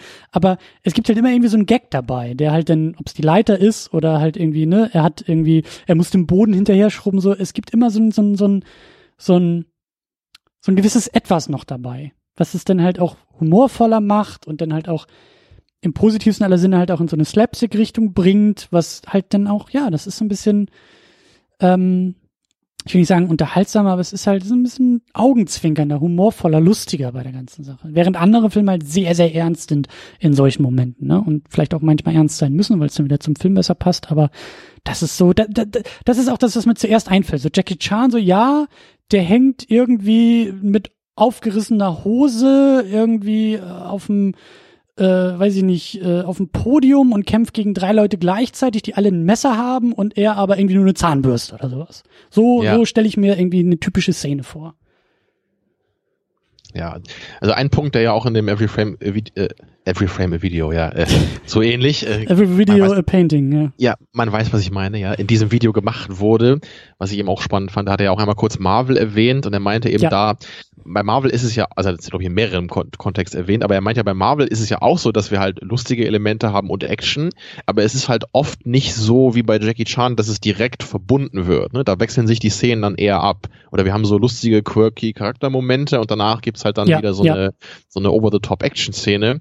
Und ich glaube, das vermisse ich da eben auch ein bisschen. So gerade bei den Guardians of the Galaxy-Filmen, so ich, ich, ich, ich würde mir halt da wünschen, dass die in der Action irgendwie ein bisschen mehr memorable wären. So, weil da, da ist es für mich immer so, ich, es ist also so ein, so ein richtiger Overload für mich. Ne? So, alle- alles blinkt bunt und 20.000 Raumschiffe explodieren ne? und, und dann, dann, dann streiten die sich da am, äh, am, am, im Cockpit da und gleichzeitig müssen sie dann das schwierigste Manöver aller Zeiten noch machen.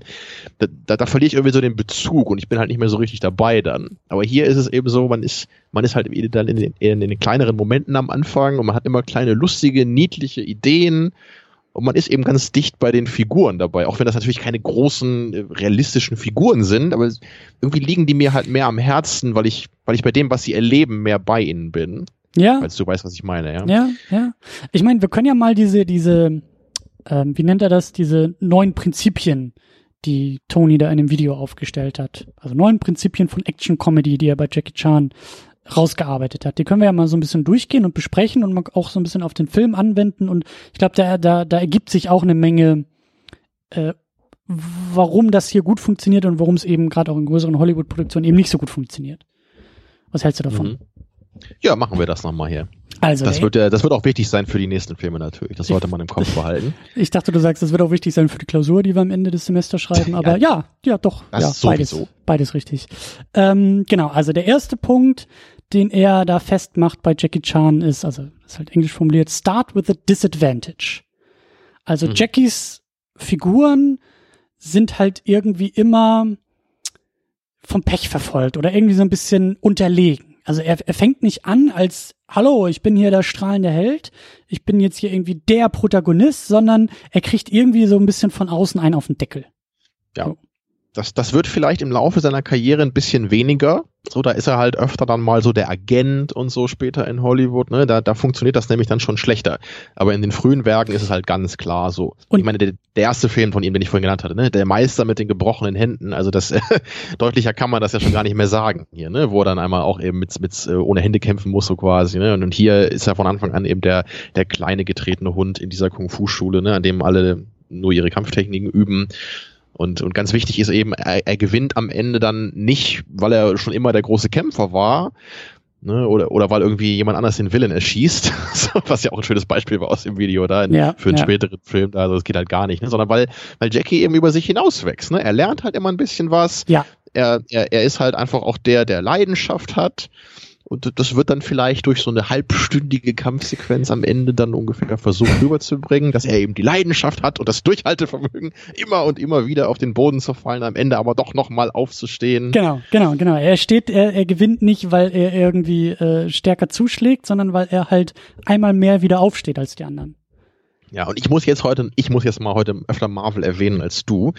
So, dazu muss man wissen, es, es bahnt sich ja, glaube ich, langsam hier auch schon mal irgendwann noch eine Marvel-Diskussion zwischen uns beiden an. Das müssen wir, glaube ich, auch noch mal irgendwann machen, Ende des Jahres oder so, weil ich gucke oh. ja gerade noch mal ein paar Marvel-Filme. Oh. Und, und gerade bei dem Punkt, da muss ich halt auch irgendwie denken, so, dass das ist halt was, was mich nicht immer, aber manchmal halt schon stört bei den Marvel-Filmen. Oder kann man auch generell bei, bei Comic-Superhelden-Filmen sagen. Ich würde Das ist im Grunde auch, also um, lass mich das um, noch kurz ausführen. Ja, warte kurz. Ja, ich ich würde sagen, Blockbuster-Kino ein bisschen allgemeiner. So, ja, Marvel-Superhelden sind sehr tonangebend, aber das hast du halt auch irgendwie bei ganz vielen anderen Action-Produktionen. Also es gibt eine tolle Szene irgendwie, ich glaube aus einem der Taken-Filme, wo irgendwie eine Figur über den Zaun springt und das mit neun Schnitten irgendwie gemacht wurde, was halt. Ja, das kenne ich auch, ja. Also, aber gut, okay, ja. Ja, nur, nur dieses, dieses Start with a Disadvantage Ding, das ist halt so, so ein ganz typisches ähm, ja, Trope kann man das sagen. Naja, also so ein, so ein Grundelement, wie man eigentlich eine Geschichte erzählt oder es ist so, so ein einfacher Trick, wie man halt den, den Protagonisten halt für uns auch sympathisch macht. Das ist Chaplin. Das ist der, das ist der ja. Tramp. Das ist Chaplin, Ganz der halt klar, auch irgendwie, ja. ne, so der, da hast du so sofort irgendwie deine Sympathie, weil, ach, der, dem ja, geht's nicht so gut und da hast du Mitleid so ein bisschen ich, noch. Ich glaube, das ist halt auch das Ding, warum ich, das haben wir ja früher auch nochmal diskutiert, als wir nochmal zusammen über Superheldenfilme gesprochen haben. So, ich, ich bin ja immer derjenige, der so die Origin Stories ein bisschen mehr in Schutz genommen hat und viele mhm. sagen ja immer so, ist halt irgendwie immer so sehr ähnlich bei den einzelnen Superhelden. Vielleicht lieber das, lass uns das mal so ein bisschen aus dem Weg kriegen und dann lass uns lieber Spider-Man sehen, wie er Spider-Man ist und dann kann er was machen. Und das kann ich zwar auch verstehen, aber für mich geht dann in dieser Punkt eins immer so ein bisschen verloren hier. So, weil dann, wenn Spider-Man sofort Spider-Man ist, dann, dann ist er halt nicht mehr so, so relatable für uns. Ne? So, er ist halt dann gleich so der übermächtige Superheld. Aber wenn er am Anfang eben der kleine Junge ist, der noch in Mary Jane verliebt ist so dann, und noch ein bisschen lernen muss, wie, seine, wie er seine Kräfte entwickelt. Es ist halt immer eine ähnliche Geschichte, ja, aber Deswegen, es funktioniert eben, um, um ihn uns näher zu bringen, ne, finde ich schon. Das ist eigentlich auch, du hast recht, das ist, das ist auch dieses Start with a Disadvantage, das ist generell gutes ähm, Heldenkino irgendwie auch, ne? Also selbst obwohl er Held ist oder zum Held geworden ist oder vielleicht schon länger Held ist, braucht es ja trotzdem noch so ein, so ein, so etwas nachvollziehbar. Du hast jetzt das Spider-Man-Beispiel. Ich meine, deswegen finde ich zum Beispiel Spider-Man 2 auch so gut, weil er ist zwar irgendwie Held und Spider-Man, aber auch der Film startet mit Disadvantage, weil der kriegt seinen Job nicht irgendwie ja. mit seinem Privatleben unter einen Hut und dann ist es halt immer noch irgendwie nachvollziehbar. Oder wenn ich jetzt irgendwie an Harry Potter denk, ne, das war ja auch, okay, er ist irgendwie seit Anbeginn Harry Potter und alle sagen, oh, der große Harry Potter, aber in jeder Geschichte hat er auch irgendwie so ein, ich will nicht sagen Disadvantage, aber da muss er sich auch immer, immer mal wieder neu beweisen. Und das ist ja, Im auch Grunde kann so man das, das kann man gut sagen, wie du es formulierst. Man, man muss halt das schaffen, auch wenn man von der Origin Story weg ist, immer noch dieses Element dabei zu behalten. Ne? Dass der, dass unser Held nicht zu so einem perfekten Alleskönner verkommt, weil dann wird er weniger interessant. Ja. Und gerade bei Marvel muss ich halt sagen, ich bin halt nicht so der Iron Man Fan im Marvel Universum. So ich, ich, ich finde nämlich da, so, so im, im ersten Film war halt seine Figur was Neues, ne, dass er halt diesen Attitude hat, einfach zugibt, so ja klar, ich bin Iron Man und so und so ein bisschen Personal Drama gab's ja dann auch. Aber ich fand, das hat sich da immer, immer ein bisschen mehr verlaufen. Na gut, im dritten haben sie es auch noch mal ein bisschen gemacht. Aber jetzt irgendwie immer, wenn ich Iron Man sehe, denke ich so, ja, Iron Man ist irgendwie der super coole Typ mit der Sonnenbrille, hat immer einen lockeren Spruch drauf und hat halt seinen super Anzug, der alles kann. Ne, es ist so, na, Du kennst da bestimmt noch irgendwelche Details, warum Iron Man im Grunde ein gebrochener Charakter ist, die mir nicht aufgefallen sind. Aber äh, da könnte ich dir jetzt, also wenn du noch Ja. drei Stunden übrig hast, dann könnte ich dir, da, aber naja. Genau, dazu kommen wir in. Zukunft nochmal. Aber weißt du, ich, ich kann jetzt mal was Irres sagen, weißt du, weil einer meiner Lieblings-Marvel-Filme, klingt so gut, einer der Marvel-Filme, die ich ganz okay fand, ja, oder die mir mit am besten Nee, gefallen nee, war nee, nee, das, du hast schon richtig, das war freudscher Versprecher, den ich sehr gerne drin lassen möchte. Also dein Lieblings-Marvel-Film, erzähl. In Anführungsstrichen, ja. Es war wirklich Ant-Man bis jetzt. Ich habe noch nicht Das- alle gesehen. Ich habe noch nicht alle wollte gesehen, ich- Ne? Also, ähm, aber es ist, Ja. also, das hat mich selber überrascht, weil ich am Anfang auch dachte so, oh, irgendwie komischer Held, habe ich noch nie von gehört, interessiert mich nicht. Aber es ist, es war halt eher so ein klassischerer Superheldenfilm. So, wir haben halt so ein bisschen da sein Verhältnis zu seiner Tochter und so. Das ist alles nichts Großartiges. Aber da gab es halt irgendwie so ein paar kleine Momente, die ich irgendwie einfach menschlich nett fand. So, vielleicht weißt du das noch, da, da kauft er am Anfang seiner Tochter, die er kaum sehen darf, halt mal so einen, so einen hässlichen Stoffhasen. Und sie sagt halt nur so, wow, it's so ugly. Ja. So mit, mit so leuchtenden Augen. Das fand ich voll niedlich so. Das ist einfach ein, oder das passt halt cool zu der Figur, dass er halt, er ist ja so ein krimineller Typ, der halt einfach ein bisschen merkwürdig auch ist und ihr halt nicht irgendwie so einen knuffigen Stoffteddy schenkt, sondern er schenkt ihr einfach so einen, so einen hässlichen kleinen Hasen da. Und, und sie findet das aber total cool. Ja. Und sowas ist einfach, das, das macht halt die Figur ein bisschen, bringt, bringt einem die ein bisschen näher.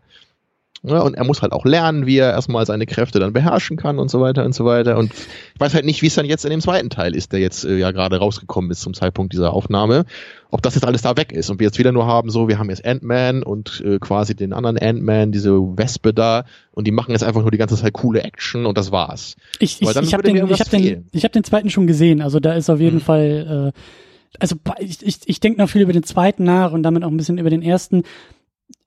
Ich finde, beide sind so ein bisschen mit angezogener Handbremse, weil sie eigentlich das, was wir hier auch besprechen, Action-Comedy, eigentlich noch wahnsinnig besser machen könnten. Also Deswegen wäre Edgar Wright auch so perfekt gewesen Ja. für diese Filme. Ja. da ist eine Menge Potenzial drin. Auch, auch beim, beim, wenn ich so an den ersten denk, so die Nummer da irgendwie, ja, der große Showdown findet halt auf so einem Spielzeugeisenbahn-Set statt. Und wenn sie dann halt aus dieser kleinen Perspektive in die große wieder zurückspringen und du siehst halt einfach nur so, ein, so eine Eisenbahn, die vom Tisch fällt, aber Ja, halt das war der beste Moment im ersten Film. Da muss ich auch einmal herzhaft lachen. Oder? Das war einfach, einfach Genau, das sind so, aber eigentlich könnten diese Filme halt noch viel, viel stärker und viel lustiger irgendwie damit sein und damit umgehen. Das ist halt, finde ich, so ein Mhm. bisschen reingestreut, ja, und viel Impro-Comedy im Dialog funktioniert wunderbar bei den Filmen, aber da geht eigentlich noch mehr, weil das eben alles so abgedreht ist mit den Größengeschichten und also, naja, auf jeden Fall, ähm, ja, so dieses, dieses, also an Ant-Man musste ich auch denken, als du äh, angefangen hast, halt auch so ein bisschen über Marvel zu schimpfen, dann ich dachte, so, ja, aber eigentlich, ne, vielleicht könnte der ja eher aber auch was für Termine sein. Aber ich will nochmal wieder zurück auf diese, auf Ja. diese Prinzipien, weil dieses Start with a Disadvantage, also ne, eher am Boden, das gilt ja auch für die einzelnen Kampfszenen oft. Das, was du ja Mhm. auch schon angesprochen hat, ne? Wenn er halt im Museum dafür sorgen muss, dass die Vasen nicht kaputt gehen dürfen. Alle anderen können ja viel freier kämpfen als er, weil denen ist scheißegal, was mit der Umgebung passiert. Er muss Ja. sich verteidigen und gleichzeitig dafür sorgen, dass keine Vase kaputt geht. Das ist ja ein Nachteil, den er hat im Kampf. Ja, und da gibt es immer ganz viele verschiedene Arten, wie man sowas eben machen kann. ne? Es kann halt ein physisches Handicap sein, ne, wie eben, dass er eine gebrochene Hand hat oder so. Ja. Oder dass er irgendwie jemanden oder etwas beschützen muss. Ist ja auch oft so, dass er dann mit, mit, mit einer Freundin irgendwie gerade abhauen muss für irgendjemanden und er muss sie dann immer noch kurz beschützen oder dann irgendwo rüberheben und solche Sachen. So, und das ist immer eben, was, das macht ihn dann eben auch zum Helden in dem Moment und nicht einfach nur zu einem, zu einem Prügel, äh, Ja. also zu einem, zu einem ähm, super krassen Kämpfer, also, was halt auch beeindruckend sein kann, aber es ist eben dann nicht die emotionale Verbindung da. Aber wenn wir immer sehen, Ja. er muss gerade noch jemanden, hel jemandem helfen, ne, oder er kämpft für das Richtige, so, dann, dann, dann sind wir einfach dabei als Zuschauer. Und das hat einfach Hollywood vergessen, glaube ich, heutzutage. Also das, Hollywood hat das zumindest im, größtenteils aufgegeben, immer in, um halt die, diese, diese noch größere Action zu gewinnen. So da, da, da driftet Hollywood ja immer hin, ne? Und noch größere Action, noch bombastischere Action, aber die Emotionalität geht verloren. Und deswegen will ich halt lieber eine ganz kleine Action-Szene, wo jemand eine Reisschüssel klauen muss von jemand Ja. anderem, Ja, ja. ne, wenn ich halt emotional dabei bin, weil dann, ich, ich kann mich daran einfach mehr erfreuen, als wenn gleich die ganze Welt untergeht. So. Das Problem ist, also für mich auch oft einfach äh, Coolness. Ich bin immer weniger Fan von so, also das kann auch gut funktionieren, aber irgendwie funktioniert es auch nicht immer, wenn die, wenn die Action einfach zu cool sind. Weißt du, was ich meine? Oder, oder irgendwie mhm. zu gewollt cool sind und irgendwie zu, das alles zu, mit, mit zu grimmigem Gesicht und coole Jungs drehen sich nicht zu Explosionen um, so die Nummer. Und dann habe ich halt auch lieber so einen Jackie, der halt einfach zu tollpatschig ist, da in so eine Reisschale reinzugreifen, aber sich halt mega abmüht und ähm, ja, das, das spricht mich irgendwie auch, also da schließe ich ihn irgendwie mehr ins Herz als eben so ein 0815 Actionstar, der irgendwie äh, cool in die Kamera guckt und ja. irgendwie noch nachtritt und nachschießt und irgendwie so die Nummer macht. Meine, man, man kann natürlich nie das, äh, das eine völlig ausschließen. Also ich, ich mag ja auch den, den Blade zum Beispiel, ne, das in den 90ern. So, das ist ja auch einfach eine total coole Figur, wo ja, auch klar. nicht große emotionale ich mag auch John Verbindung Wick. da ist. Klar. Genau, ne, aber, aber klar, das, das ist einfach was anderes, wie man das gucken kann. Da, das muss man dann auf einer anderen Ebene genießen. Man, man kann halt dann nur sich an Blades coolen Moves zu Technomusik erfreuen und eben nicht ihn ins Herz schließen. So, das geht halt nicht. Ja, ja. John Wick kann man sehr gut ins Herz schließen, weil die weil Bösen, er ja seinen Hund verloren die hat. Die Bösen haben seinen Hund. Also das, ähm, aber gut. Weißt Ähm, wenn, wenn ich einen Film machen würde, was das erste, was ich machen würde, wäre halt irgendwie, dass die Hauptfigur irgendwie neun Hunde umbringt. Einfach nur, um mit diesem Trope zu brechen. So. also ist Weil das, das, das kennst du ja, ne? Das klassische Ding, ne? So der, der Held, der hat immer einen Hund und der, der Villain wird immer eingeführt, dass er einen Hund umbringt am Anfang. Oder ich wollte gerade sagen, macht, also ist ne? deine Geschichte ein, ein, eine Geschichte von Bösewichten. Einfach von einem Helden, der sich nicht für Hunde interessiert. Ein großes Skript. Viel, viel Erfolg damit. Ähm, der zweite Punkt auf der neunteiligen Liste ähm, heißt Use the Environment. Was natürlich, ne, wie gesagt, großes Markenzeichen von Jackie Chan ist, der dann halt Mhm. eben ähm, ja die Umgebung mitbenutzt und dann wird auf einmal aus der Leiter irgendwie äh, ein Kampfinstrument. Ja, und das muss ich eben auch sagen, ist was, was, ähm, das kann man auch gut machen in einem Blockbuster. Ne? Ist ja nicht so, dass das immer nur ein kleiner Hand-to-Hand-Kampf gut machen kann. Man kann eben auch, das hat man ja in Matrix auch gut gesehen, so, dass das gerade im ersten Teil auch noch, wenn halt eben die Wände cool einbezogen werden, ne? wenn halt dann so, oder Stimmt. äh, äh, die, die, die, die Raumzeit ver verzerrt wird und sowas in dieser Umgebung, so, dass, das sind halt Sachen, die, die ja direkt passieren in der Action. Das ist halt was anderes, als wenn irgendwie riesige Explosionen sind und unsere Helden halt irgendwie 100 Meter weit springen können ne, und fast unverwundbar wirken. Dann wirken sie so, als seien sie richtig enthoben von ihrer Umgebung. Ja, und das finde ich immer gefährlich. So, also use your environment. Environment heißt ja auch gleichzeitig, dass die Regeln klar sind.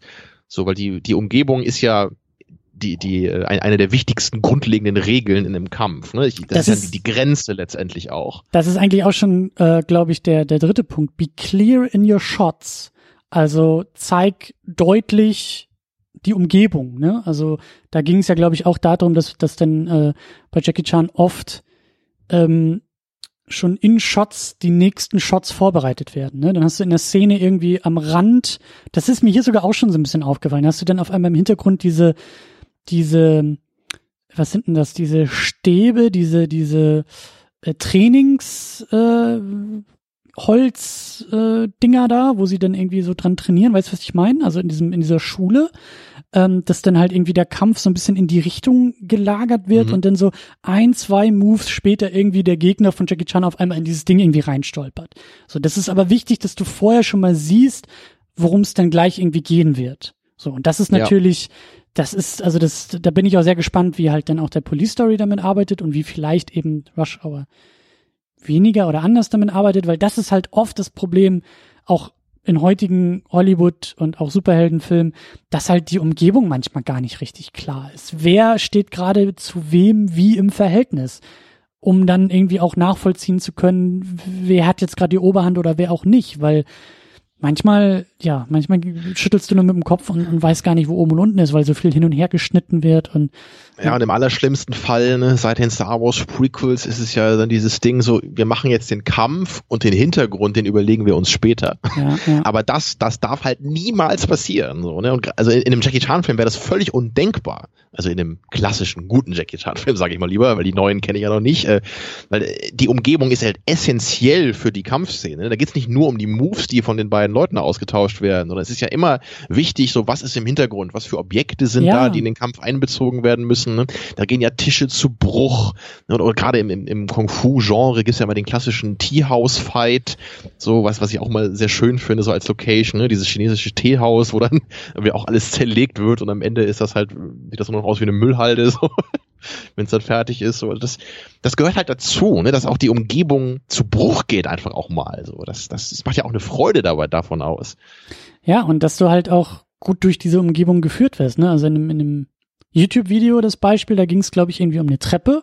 Der Kampf findet irgendwie so auf der ersten Etage statt und dann wird die Treppe aber halt auch schon ein paar Shots früher eingeführt und dann geht der Kampf über die Treppe irgendwie die Etage weiter nach unten.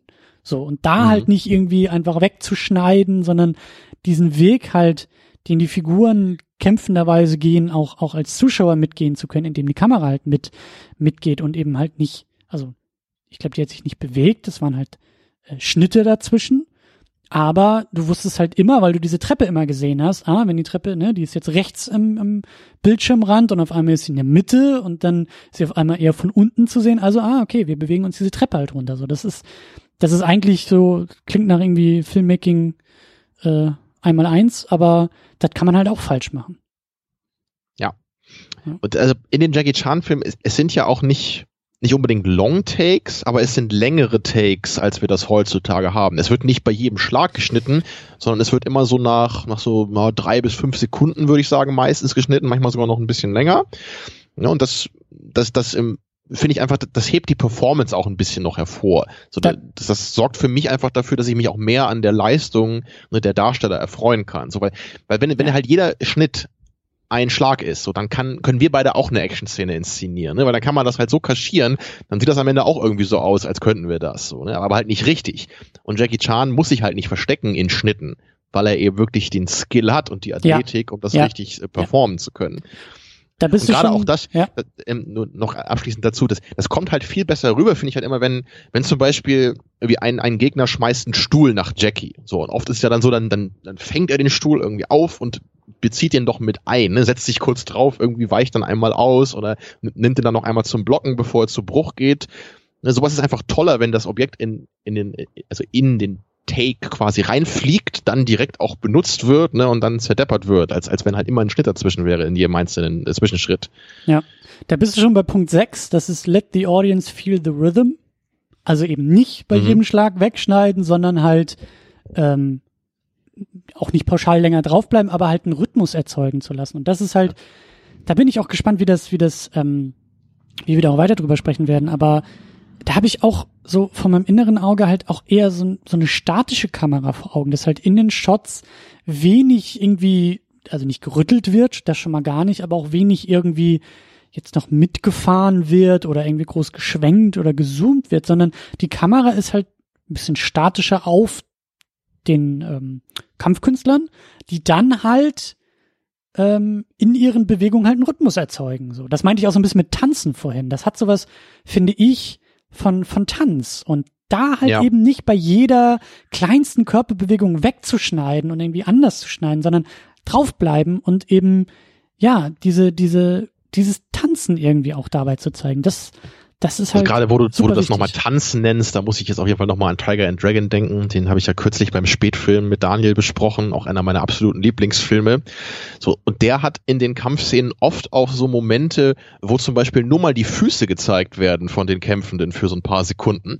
Und man richtig sieht, wie dann da so ein paar Kicks ausgeführt werden und die geblockt werden und dann auch so, so Schritte zusammen ne, da ablaufen. Das ist auch eigentlich fast wie ein Walzer, der getanzt wird zusammen. Ja. Nur, mit, nur mit Kampfschritten. Und das finde ich auch total schön, sowas.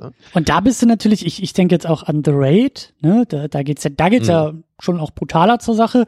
Aber das, das, das hat für mich, das, das sind so Filme, wenn ich auch an die denke, das ist Energie, die ich da auf einmal wieder spüre. Weißt du, das ist so, das, das, das sind Kleinigkeiten und das ist auch relativ subtil. Aber wenn du halt weißt, dass oder vielleicht auch mit, mit ein bisschen Sehgewohnheiten einfach gerade merkst so, oh krass, wir sind irgendwie schon beim dritten Schlag und es ist noch kein Schnitt passiert, dann hat dieser ganze Shot auf einmal auch ein bisschen mehr Dramaturgie, weil du halt nicht durch ständiges Wegschneiden sozusagen erleichtert wirst, aus diesem Take herauszukommen, sondern du bist ja immer noch drin. Das kann ja jederzeit jetzt wirklich schief gehen, was da passiert. Und das ist, das ist halt auch so ein bisschen, ja, das erzeugt halt irgendwie mehr als diese, dieses, dieses Kaputtschneiden, was manchmal passiert. Oder kaputt shaken, ne? Wenn die Kamera die ganze Zeit so oh, ja. rumwackelt, dass du schon gar nicht mehr siehst, wo oben und unten ist und irgendwie nur noch Konturen erkennbar oder so.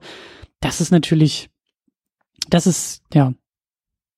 Ja, ich, ich bin ja wirklich jemand, der die Shaky Cam wirklich kategorial verabscheut. So, also die meisten Leute sehen das ja auch durchaus kritisch, aber sagen dann immer noch so, in manchen Shots kann man das mal machen, um eine gewisse Stimmung zu erzeugen. Ja. Ich muss da echt immer, echt immer sagen, also ich bin da so radikal, ich finde das halt immer scheiße, wenn das gemacht wird, egal aus welchem Grund. Äh. Also ja, es gibt auch, also ich kann mir auch Gründe vorstellen und es gibt auch Beispiele, wo das durchaus passt, aber es ist halt mittlerweile einfach viel zu sehr zu so einem, also es ist, es ist halt der Default geworden, denkt man ja schon fast. Und es ne? ist, äh, also es wird halt eher benutzt, würde ich jetzt mal ganz äh, steile These aufstellen, eher aus Schlampigkeit. Also das ist, da merkst um du, da hat jemand, ja, da hat jemand Ja. die Hausaufgaben nicht gemacht und das muss man ja auch noch dazu sagen. Also da sind wir auch beim, beim dritten Punkt, be clear in your shots. Ne? Das geht halt eben auch mit Richtung Shaky Cam, aber eben auch in dem Beispiel waren es auch Kostüme, Jackie, die sich auch immer deutlich unterscheidet von seinem Kontrahenten und die nicht irgendwie alle irgendwelche grau-beige Töne tragen, sondern es ist deutlich erkennbar, ähm, wo was ist. Da ist mir zum Beispiel auch aufgefallen, die haben, glaube ich, auch, oder Jackie zumindest hat, glaube ich, auch oft so, so weiße Socken an, ne? Was, was äh, Michael Jackson zum Beispiel ja auch mit Absicht gemacht hat, um seine Füße, seine Fußbewegung beim Tanzen deutlicher abzusetzen vom Rest des Körpers.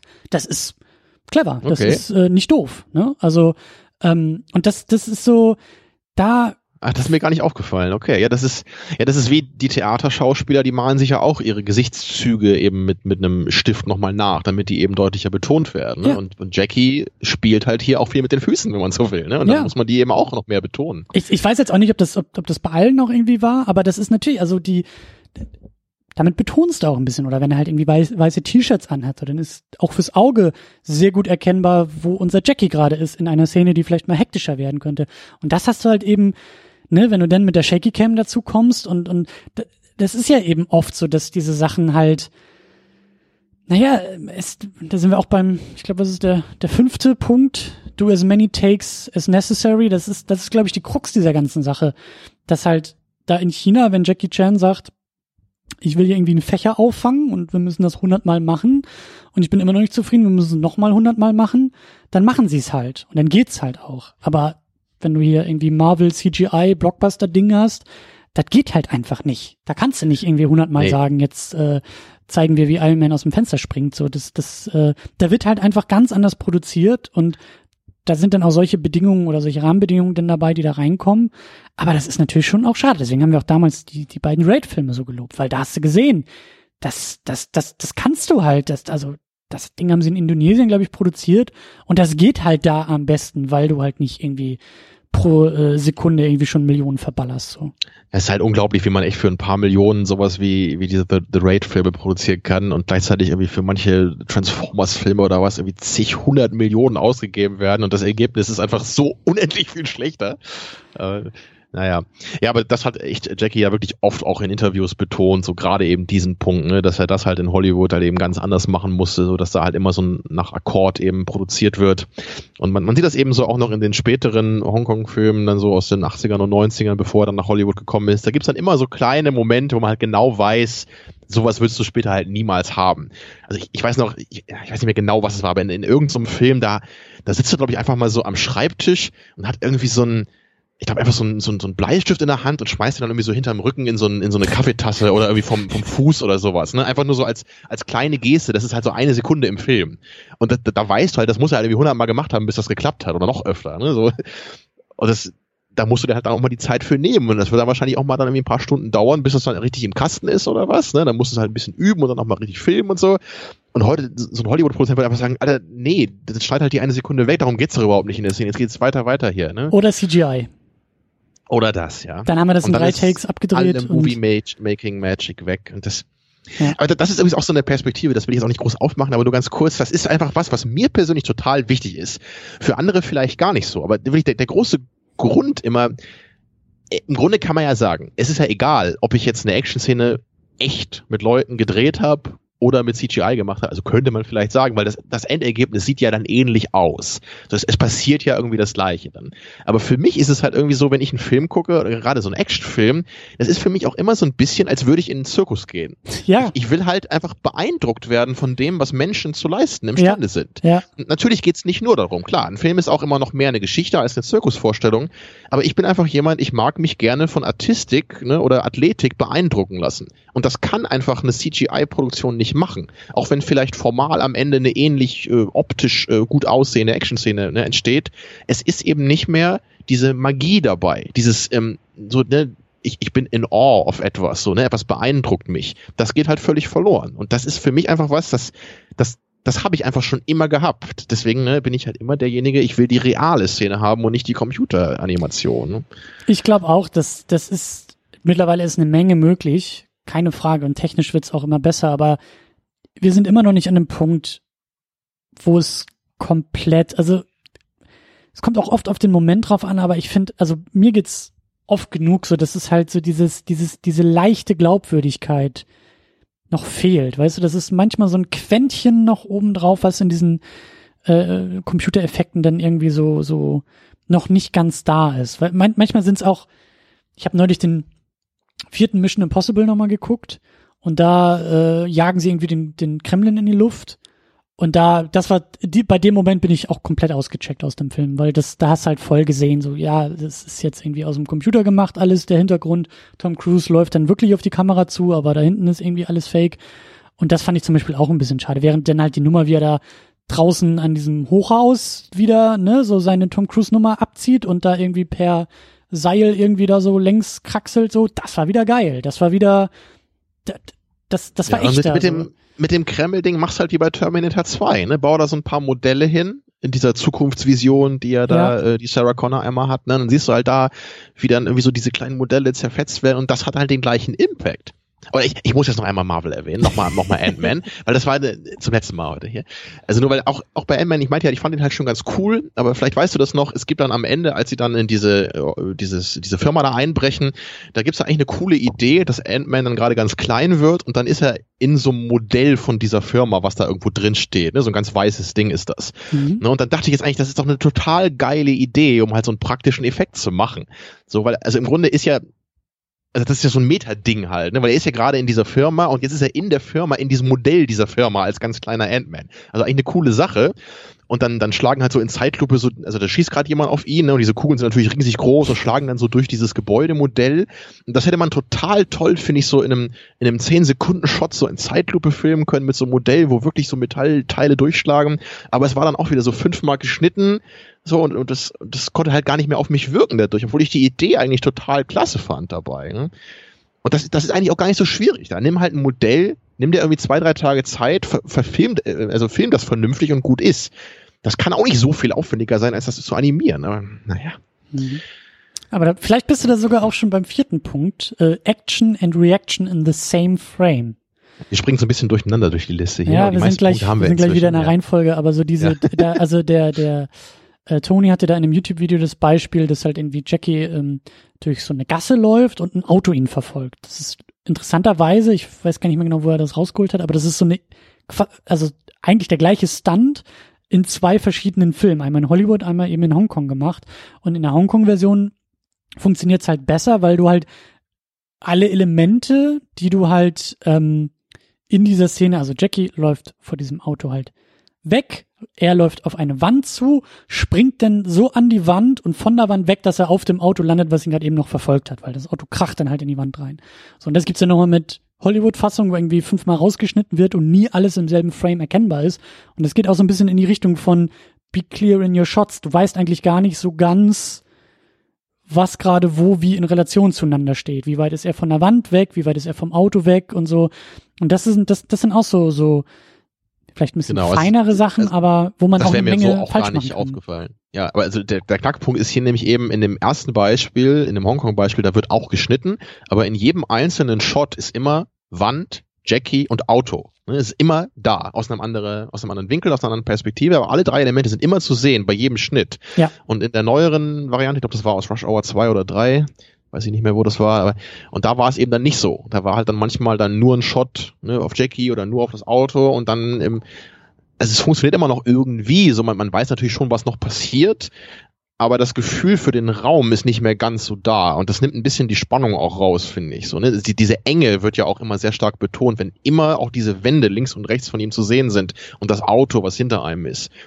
Ist ja so ein bisschen so wie diese Indiana Jones Kugel, ne, die hinter ihm herläuft, so ja. in dieser Gasse, wo er von dem Auto weglaufen muss. So. Diese Enge ist ja wichtig, um die Spannung zu erzeugen. Ja.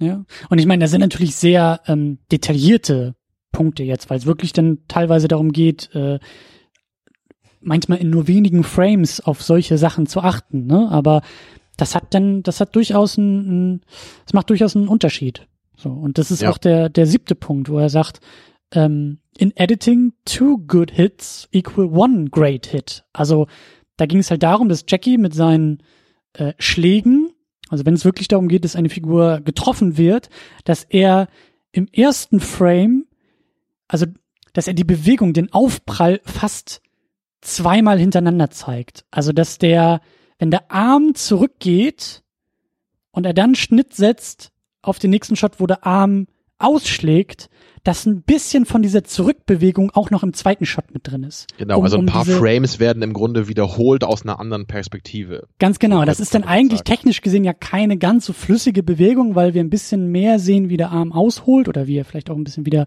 Richtung Richtung Gesicht zum Beispiel geht oder so. Aber das das sind schon wirklich, das sind so Fein, äh, äh, Feinheiten im Schnitt. Der Tony ist ja irgendwie auch ein Editor, der auch immer sehr viel auf Schnitt geachtet hat und das immer betont hat. Aber ähm, das sind schon, und da ist dann auch wieder das Marvel-Beispiel, was er dann bringt, wo es heißt, naja, du siehst eigentlich, du siehst den Aufprall, den vermeintlichen Aufprall äh, bei Marvel halt nie, weil immer genau dann weggeschnitten wird. So, und das ist, da, da, da, da kommen wir wirklich so in, in Feinheiten, wo ich auch sag so, ja, da habe ich, das wäre mir so, glaube ich, nie aufgefallen, hätte ich nie drüber nachgedacht. Aber wenn, wenn man es mal so genau erklärt bekommt und dann mal ein bisschen genauer hinsieht, dann ist das schon so, ja, da, da ist, glaube ich, was dran. Ja, also dass, dass man manchmal wirklich so im direkten Schnitt schneidet, das ist mir schon mal aufgefallen, auch vor dem Video noch. So, und, und das sorgt einfach dafür, eben, dass das nicht so ein großer Impact da ist. So, bei, bei dem, das war ja, das ist der Grund, warum das in den Jackie Chan-Filmen ja so gemacht wird, ist eben, dass der Schlag eine deutlichere Wirkung hat. Weil man ihn ja im Grunde so anderthalb bis zweimal miterlebt dann, so weil eben die paar Frames dann nochmal kommen. Und damit Und gleichst du den Schnitt ja auch ein bisschen aus, ne? Da, da, darum geht's ja auch, dass halt dazwischen halt ein Schnitt liegt und damit sich das Auge so ein bisschen neu orientieren kann, weil das ist ja zwangsläufig so ja. beim Schnitt, nimmst du noch ein bisschen von dieser, Bewe also zeigst du ein bisschen von dieser Einbewegung doppelt, damit das Auge trotz Schnitt immer noch hinterherkommt. So, und das ist, das ist nicht doof. Ja, und auch was, äh, das war jetzt nicht explizit erwähnt im Video, aber was damit zu tun hat, ist ja auch so, ähm, Früher war das ja immer so, da hast du dann eine Verfolgungsjagd gesehen in einem Film, weißt du, und am Ende dann kracht das Auto irgendwie durch eine Scheibe oder so und dann sieht man das in Zeitlupe aus drei, vier verschiedenen Winkeln nacheinander. Weißt du, das, das mochte ich halt immer so als Klimax von einer Action-Szene, dass man das halt ein paar Mal macht. Das hat man halt gerade in den 80ern öfter mal gesehen und das gibt's heute leider ganz, ganz selten nur noch. Und ich, ich bin mir gar nicht sicher, ob das in Police Story sogar auch einmal der Fall ist. Das müssen wir auch nochmal gucken nächstes Mal dann. Und ich glaube nämlich bei diesem Stunt am Ende, wo er da nämlich diese Lichterkette runterrutscht, mhm. kann sogar sein, dass das da auch zweimal gezeigt wird aus einer Perspektive. Aber bin ich mir nicht sicher. Gucken wir dann nochmal. Aber das ist für mich auch sowas, ähm, das kannst du halt auch nicht zu oft machen, dann wird es auch anstrengend. Aber gerade bei einer großen Action-Szene und dann beim Finale davon, wenn, wenn wirklich irgendwas ganz Gravierendes passiert, so dann, dann finde ich das voll okay. Also bei sowas wie in Fury Road, wenn halt irgendwie der, der War Rig halt zerstört wird, zum Beispiel. Irgendwie so ein Moment. Das kann man für mich auch gerne irgendwie zwei, dreimal zeigen aus verschiedenen Momenten. So, weil es, es ist halt wie eine, wie eine Katharsis irgendwie. Es ist so ein, so ein Moment der absoluten Entladung. Ja. So ich, also Action berührt mich halt irgendwie auch, ne? Das muss ich halt auch sagen. Ich bin halt nicht nur jemand, der nur daneben sitzt und sagt, äh, cool, da macht's bumm, sondern ich, ich bin ja wirklich jemand, ich kriege ja bei Fury Road manchmal feuchte Augen in manchen Action-Momenten, ja, einfach weil es so intensiv ist. Ja, ja, ist, also es ist vielleicht ja auch ein bisschen komisch oder so, ich weiß nicht, aber also mich berührt das mehr als die meisten Dramen, die ich kenne, ohne Scheiß. Ja, ich, ich also, wollte gerade die Anekdote ja. erzählen. Ich habe mit dir den Film jetzt ja, glaube ich, auch schon zweimal äh, gucken dürfen und äh, du verdrückst dir jedes Mal eine Träne, wenn da irgendwie diese Autos äh, zu Schrott gehen und äh, bei anderen ist es denn so, wenn Charlize ja, Theron theatralisch um irgendwie ihre Herkunft trauert und so, nö, das ist. Gähnig so. ja, aber die Autos. Nee, ohne Witz, bei, bei dem Film im Kino damals, als als Immortan Joe in diesem Monster Truck sitzt, ne, das ist ja eigentlich der, der Wagen von Rictus Erectus, wie wir alle wissen, von seinem Sohn. Aber einmal setzt sich Immortan Joe dann ja in den Monster Truck, weil sie über diese Steine, diese Gerölllawine da fahren müssen.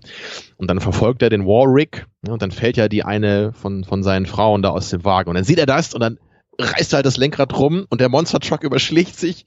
Und ich bin im Kino halt nur so, weil ich weiß, der, der Wagen ist jetzt gestorben.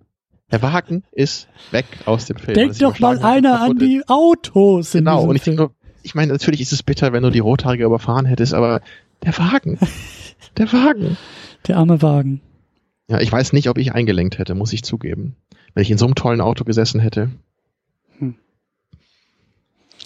Ja, äh, kommen wir zurück zu der Liste nochmal abschließend. Äh, ich weiß gar nicht mehr, wo wir waren. Ach so, genau, wir haben den siebten ja. abgeschlossen. Ähm, Was sich jetzt in Taminos merkwürdiger Psyche verirrt. Du, wir sind eigentlich auch damit beim achten Punkt. Pain is humanizing. Ach ja, guck mal, das also, passt doch perfekt. Ja, also Schmerz ähm, vermenschlicht.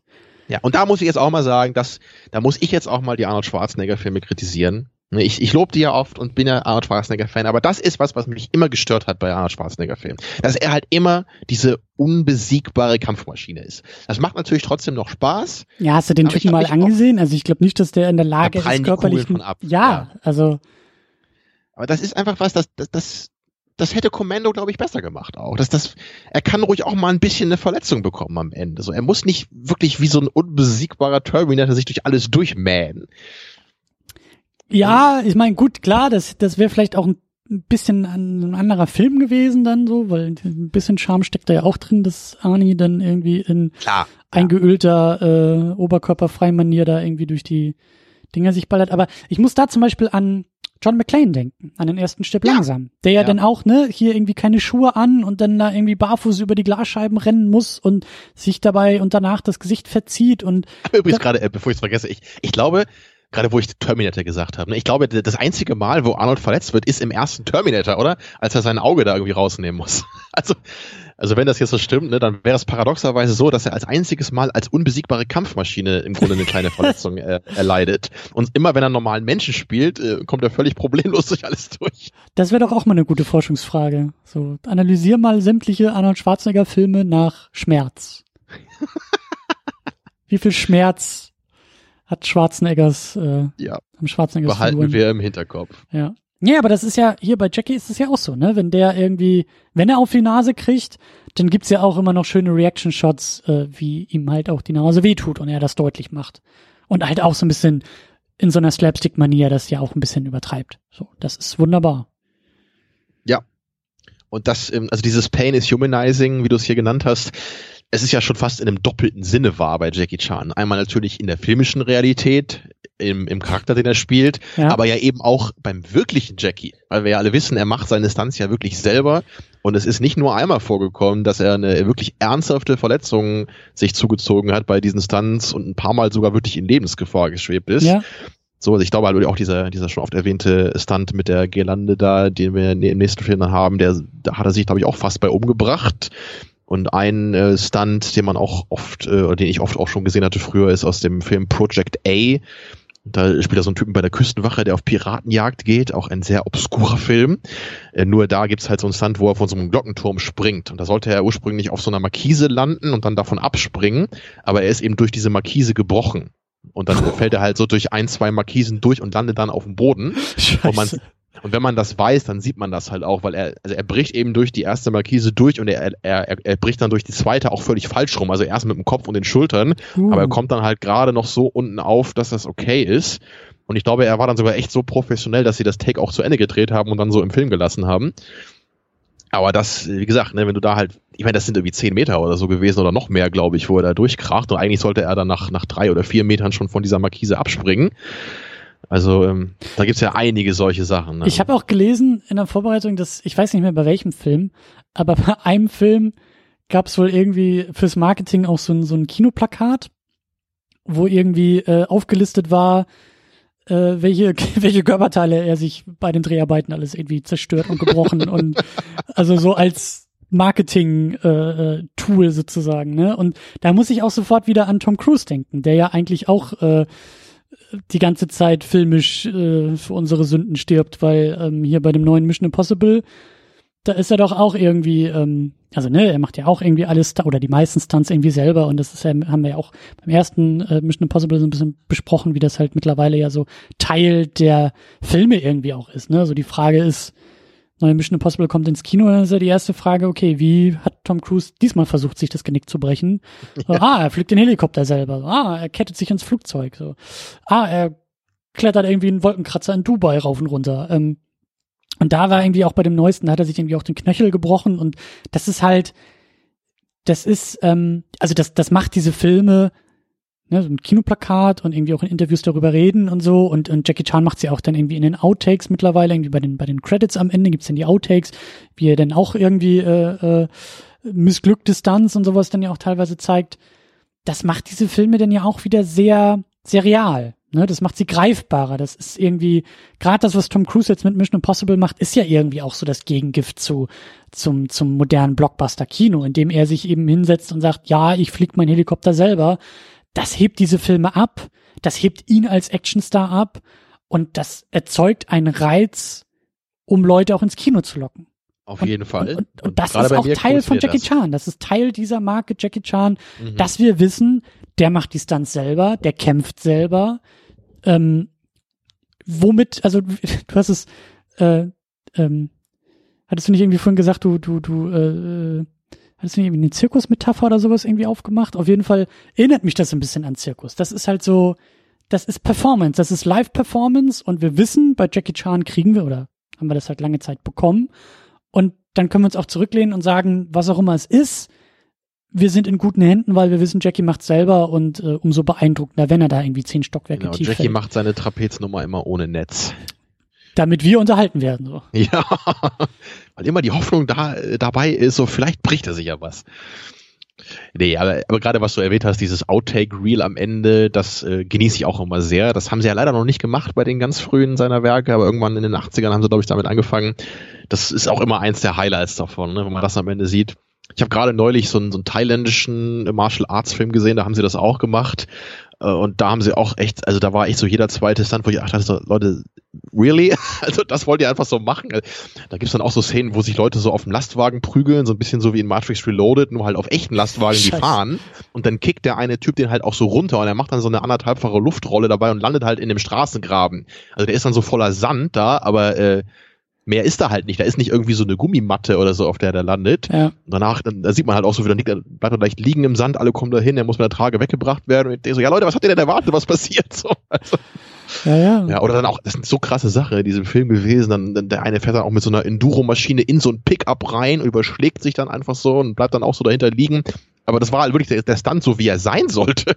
Die haben dann natürlich so ein, so ein Body Armor an aber das ist halt alles wirklich super lebensgefährlich, was sie da machen. Also wahrscheinlich sind auch so bei thailändischen Filmen die so die so äh, Schauspielergewerkschaft und so, so naja. Versicherung. Versicherung ist das Stichwort. So. Ich meine, das war, ja. war das nicht auch irgendwie bei Jackie Chan? Ich glaube, bei, bei, über ihn habe ich das irgendwie auch gelesen. Das ist halt, äh, also ich meine, bei Tom Cruise ist es tatsächlich irgendwie, glaube ich, ein Riesenhorror, äh, ihn zu versichern während der Dreharbeiten. Ich glaube, bei Jackie Chan war das dann auch öfter ein Problem, wenn er dann in Hollywood gedreht hat, weil es muss ja irgendwie alles abgesichert sein. Ähm, weil, naja, ich meine, also darüber macht man sich ja keine Gedanken, aber wenn jetzt auf einmal Jackie Chan da tödlich verunglückt, dann hat natürlich, äh, haben natürlich die Familienangehörigen da auch ein Recht drauf, irgendwie Studio, Filmcompany, wen auch immer irgendwie zu verklagen. So, das ist halt. Ja, und es, es, muss ja nicht gleich wirklich ein tödlicher Unfall sein. Also ich erinnere mich noch bei Rumble in the Bronx, da gab es am Ende ja so eine so eine Action-Szene mit so einem Hoverboat, so einem Riesending. Da ist er dann auch irgendwie runtergeflogen, hat sich das Bein dabei gebrochen. Und allein sowas, das reicht ja schon, um die ganzen Klar. Dreharbeiten da aus dem Schedule zu bringen. Das, ja. So, ja. Das ist ja alles eben in Hollywood, das ist ja alles Geld, ne? Wenn du da Drehtage verlierst mit der ganzen Planung, ne? du hast ja deine ganze Crew und deine Drehgenehmigung und wenn plötzlich der Hauptdarsteller dann gebrochenes Bein hat, ne, was machst du dann? CGI. Ersetzt das Bein durch Computerbeine. Heutzutage, ja. ja. Ja, das war doch auch bei, bei ich glaube, bei dem ersten Terminator-Film war das so auch so, ne? Da hat sich doch Linda Hamilton auch irgendwie so das Bein gebrochen und deswegen humpelt sie am Ende dann immer so bei den Action-Szenen. Dann mussten sie das alles irgendwie so ändern in der Drehreihenfolge, ne? dass sie dann mehr Zeit hatte, irgendwie, dass ihr Bein langsam verheilt und so. Ja. Also sowas ist halt ein riesen Ding ne, für, eine, für eine Filmproduktion. Das ist ja alles wirklich durchgeplant bis zum geht nicht mehr. Ja klar, und auch zu Recht durchgeplant, weil du stellst dich halt nicht einfach mal so einen Nachmittag hin und sagst so jetzt, äh, äh weiß ich auch nicht, was wir machen, drauf, aber, hier. Ja. ja. genau, ein bisschen Licht aufbauen und geht das los. So, das ist ja schon, ja. da steckt ja schon ein bisschen mehr hinter. So, aber ja, das ist, ich meine, das Ding ist in oder diese Dinger sind oft in Hongkong gemacht. Hier die die ähm, The Raid Filme. Ich, ich glaube, das war Indonesien. Das ist ja klar, das ist irgendwie auch ähm, in den Ländern kannst du halt anders und auch billiger produzieren, ne? Weil guck dir die Marvel-Filme an, da sind irgendwie drei Milliarden Namen erwähnt, die halt sonst was gemacht haben, aber alle eine Aufgabe hatten, die bezahlt werden mussten. Und selbst wenn du sie halt alle mit einem Hungerlohn bezahlst, was oft der Fall ist, ist es halt immer noch eine Menge Geld, die, die allein in Personalkosten irgendwie geht. Und das hast du halt, wenn du irgendwie da produzierst. In anderen Ländern hast du es halt vielleicht nicht so sehr. So, weil Lebenserhaltungskosten geringer sind, Produktionskosten dadurch geringer werden. Das ist auch schon mal wieder ein bisschen was anderes. So, weil, also ich, ich weiß gar nicht, ich habe das jetzt auch länger nicht verfolgt, aber hier der, der Regisseur, ich glaube Gareth Evans heißt er, glaube ich, von den Raid-Filmen so, der, mhm. also der hat das ja ganz klug gemacht, auch da zu produzieren, so, weil er wusste, die Talente, die er hat und haben will und das, was er da machen will, das kann er vor Ort sehr gut machen. Da muss er nicht nach Hollywood für gehen. Deswegen frage ich mich halt auch, ob der überhaupt, also wenn er klug ist, hat er gar nicht vor, nach Hollywood zu gehen. Weil das, was der tut, kann er gar nicht in Hollywood machen. Nee, aber er wird natürlich das 20-fache verdienen, wenn er in Hollywood irgendwas macht. Ne? Gut. Das ist dann eben Kunst versus Money. Ja, aber ich meine, die Filme kosten auch das 20-fache, müssen auch das 20-fache wieder einspielen. So, das ist halt irgendwie auch alles dann so ein bisschen relativ, finde ich. Aber ich denke, so platt wird der Grund einfach sein, warum die meisten Asiaten dann eben nach nach äh, Amerika gehen. So bei John Woo wird es wahrscheinlich auch so gewesen sein damals. Also ich denke nicht, dass der sich gesagt hat, also vielleicht hat er sich wirklich gedacht, aber jetzt habe ich Hollywood und ich habe völlig neue Möglichkeiten, meine Artistik in eine neue Perfektion zu bringen. Also Vielleicht dachtest du das beim ersten Film noch, aber danach weißt du ja so, nee, ich krieg halt mehr Kohle, aber ist es wirklich besser, was ich hier mache? Ich meine, naja. ver verwerflich ist es ja erstmal auch nicht, so sowas zu, nee, nee, zu machen. Aber, aber, aber deswegen, da werden halt, wir ja. Ja. Also ich, ich glaube, die Motivation ist halt weniger wirklich eine künstlerische meistens als eher eine monetäre, wenn Leute sich entscheiden, nach Hollywood zu gehen. Ne? Da können wir nachher auch nochmal drüber sprechen, wenn wir dann beim, beim Rush Hour angekommen sind, so was, was wir da vielleicht genau, aussehen ja. können.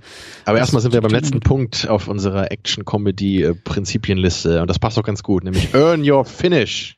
Das müssen wir jetzt nämlich auch noch machen hier. Ich wollte gerade sagen, haben wir das schon oder müssen wir das noch? Aber ja, das äh, bezieht sich, glaube ich, auch ein bisschen dann so auf das, was du vorhin auch meintest, dieser große finale Kampf, ne? So das äh, muss halt auch vorbereitet und verdient sein. Und gerade Jackie, der dann ja auch in der Regel triumphal aus diesem Film hervorgeht, so das ist dann meistens ja auch äh, verdient. So gerade wenn du das halt, da sind ja auch ein paar Sachen auf der auf der Liste, ne? Wenn er mit seinem Nachteil irgendwie anfängt und äh, dann jede Menge Schmerz irgendwie einstecken muss auf dem Weg und ordentlich auf die Mütze kriegt und wie gesagt äh, immer einmal mehr aufsteht als sein Gegenüber, so, dann hat er ja in der Regel auch so sein, sein großes, sein großes Finale verdient. Ja, und er hat sich natürlich hier auch nochmal durch die Entwicklung seiner besonderen äh, Tigerpranken-Technik ne, einen, einen Vorteil dann selbst erarbeitet hier, der Ganz letztendlich wichtig. dann zum Sieg führt für ihn. Ja. Das ist nicht nur irgendein dummer Zufall, warum er gewinnt, sondern ja. durch seine eigene Kreativität in Verbindung mit seiner Hauskatze. Stimmt, und das war ja auch das Gegenbeispiel. Das ist halt auch nicht irgendwie dann der Held, der auf den Bösewichten schießt. Das war dann ja irgendwie das Beispiel mit Hollywood, dass dann da irgendwie am Ende so, ja, ich so. weiß gar nicht mehr, aus welchem Film das war, aber irgendwie Donnie Yen wird dann, glaube ich, irgendwie von so einem Feuerwerkskörper erfasst und explodiert dann in der Luft. Ja, so Team, so, Team Rocket-mäßig bei Pokémon, ja, ne? So, genau. Das war mal wieder ein Schuss in den Ofen und dann sind sie irgendwie weg, aber das ist halt nicht unser Held, der dann irgendwie nochmal zeigt, was er alles gelernt hat und wie. Das ist ja, ich sage es ja auch immer wieder, warum ich auch den ersten Matrix so fantastisch finde. Das ist Neo, der am Ende aufsteht und weil er von Trinity geküsst wurde und weil er endlich eins und eins zusammenzählen kann und hinter die Fassade blicken kann und dann in diesem letzten triumphalen äh, Kampf halt äh, Smith einfach dann ja überlegen ist. So und dann halt auch so geil einfach nur mit einem Arm ihn halt so weghält und einfach zeigt, ich habe mir das gerade hier alles verdient. Das fällt mir nicht in den Schoß, das hat jetzt nicht das Drehbuch entschieden, sondern das ist ja, das ist das große Finale, das ist der verdiente Triumph, der vorbereitet wurde. Ja. Also heute haben wir ja viel über diese Action-Prinzipien gesprochen. Ich denke, nächstes Mal müssen wir dann auch noch ein bisschen mehr so über, über das Thema Plot sprechen. Also ich, ich habe ja am Anfang kurz mhm. den Plot umrissen und da auch schon angedeutet, so so wirklich viel mehr passiert da ja eigentlich nicht mit dem Plot. Es ist halt wirklich nur so ein ganz grober Rahmen für viele kleine und größere Action-Szenen, die ja alle auch wirklich toll entwickelt werden, so im, im, also in der Steigerung ne, und alle auch kreativ sind. Aber wir, wir müssen nächstes Mal auf jeden Fall uns überlegen, so, ne, brauchen wir eigentlich mehr Plot oder hätten die Seki Chan Filme noch besser sein können, wenn sie irgendwie noch einen tollen Plot hätten? Ich denke, das wird nächstes Mal eine der, der Kernfragen noch sein müssen. Mhm. Ja, das, das, das glaube ich auch. Ich kann mich gar nicht mehr so sehr an Police Story äh, erinnern, deswegen ist das für mich auch etwas, ähm, ist auch eine offenere Frage, was da überhaupt inhaltlich auch verhandelt wird. Aber ich glaube auch, dass da, das, was wir jetzt auch so ein bisschen vorbereitet hatten und was wir auch hier schon äh, bei Die Schlange im Schatten des Adlers gelobt haben. Ich glaube, ich hoffe, dass das nochmal so ein, noch mal so eine Stufe besser wird. So. Weißt du, was ich meine? Dass es nochmal ein Tick, naja, selbstbewusster irgendwie alles ist und noch nicht unbedingt größer wird, aber halt irgendwie noch, noch ein bisschen, da geht noch mehr finde ich. Es ist anders, ne? Es ist, ist kein klassischer Kung-Fu-Film mehr, ne, mit dem Setting, sondern es ist ja dann, wie der Name schon sagt, es ist eher eine Crime-Story eben mit, weil er halt Polizist ist, ne, und Gangster jagen muss. Also ich bin auch gespannt auf den Film, hab den auch nur einmal gesehen, ist auch schon wieder ein paar Jahre her. Aber generell ähm, noch so abschließend vielleicht als kleine Bewertung, also die, die Schlange im Schatten des Adlers ist für mich schon ein Kandidat für meinen Lieblings-Jackie Chan-Film. Ist aber schwer für mich, da genau einen zu nehmen. Ist immer so ein bisschen so der, den ich gerade gucke, glaube ich, so bei, bei, bei einigen zumindest. So, wie gesagt, der, der Drunken Master-Film aus dem gleichen Jahr, den finde ich eigentlich ähnlich gut. Der ist noch ein bisschen bekloppter irgendwie noch ein bisschen abstruser so, hat auch ne, noch eine lustigere Synchro äh, oder eben am Ende auch diese wundervolle Drunken Arts äh, mhm. Kung Fu Geschichte. Und dieser Meister aller Klassen, der dann, glaube ich, ein, zwei Jahre später rauskam, der hat so ein paar mehr Längen, würde ich sagen, aber dafür das äh, großartigste Finale mit äh, Lachkrämpfen inklusive. Die sind für mich alle so auf einem ähnlichen Level. Und danach kam dann auch so Police Story, so als, als viertes Highlight. Aber den würde ich, glaube ich, noch einen Tick unter den drei genannten ansiedeln aus der Erinnerung. Ja, und dann gibt's eben wirklich sehr, sehr viele, die alle im guten Mittelfeld sind und die immer Spaß machen und so ihre tollen Kampfszenen haben. Ja, aber letztendlich so eben, deswegen dachte ich das eben auch mit dem Plot, wenn ich einmal so, so echt überlege, gibt's irgendeinen Jackie Chan-Film, wo ich echt sage, so wow, der Plot ist echt super hier, so würde ich eigentlich nicht so sagen. Ne? Viele haben halt einen funktionalen Plot oder einen ziemlich öden Plot, wenn man ehrlich ist. Und da, da müssen wir dann erstmal mal gucken, so ist das eigentlich ein Problem oder was hätte man da vielleicht noch besser machen können? Weil es, es ist ja schon bemerkenswert, wenn wir irgendwie einen Schauspieler haben wie Jackie Chan, der irgendwie 100 Filme gemacht hat und ich bei allen, die ich kenne, irgendwie sagen muss, ja, Plot, hm, eigentlich nicht so toll. Ist ja zumindest schon mal eine Ansage, ne? Ja, da machen wir dann aber nächstes Mal weiter. Also, ja.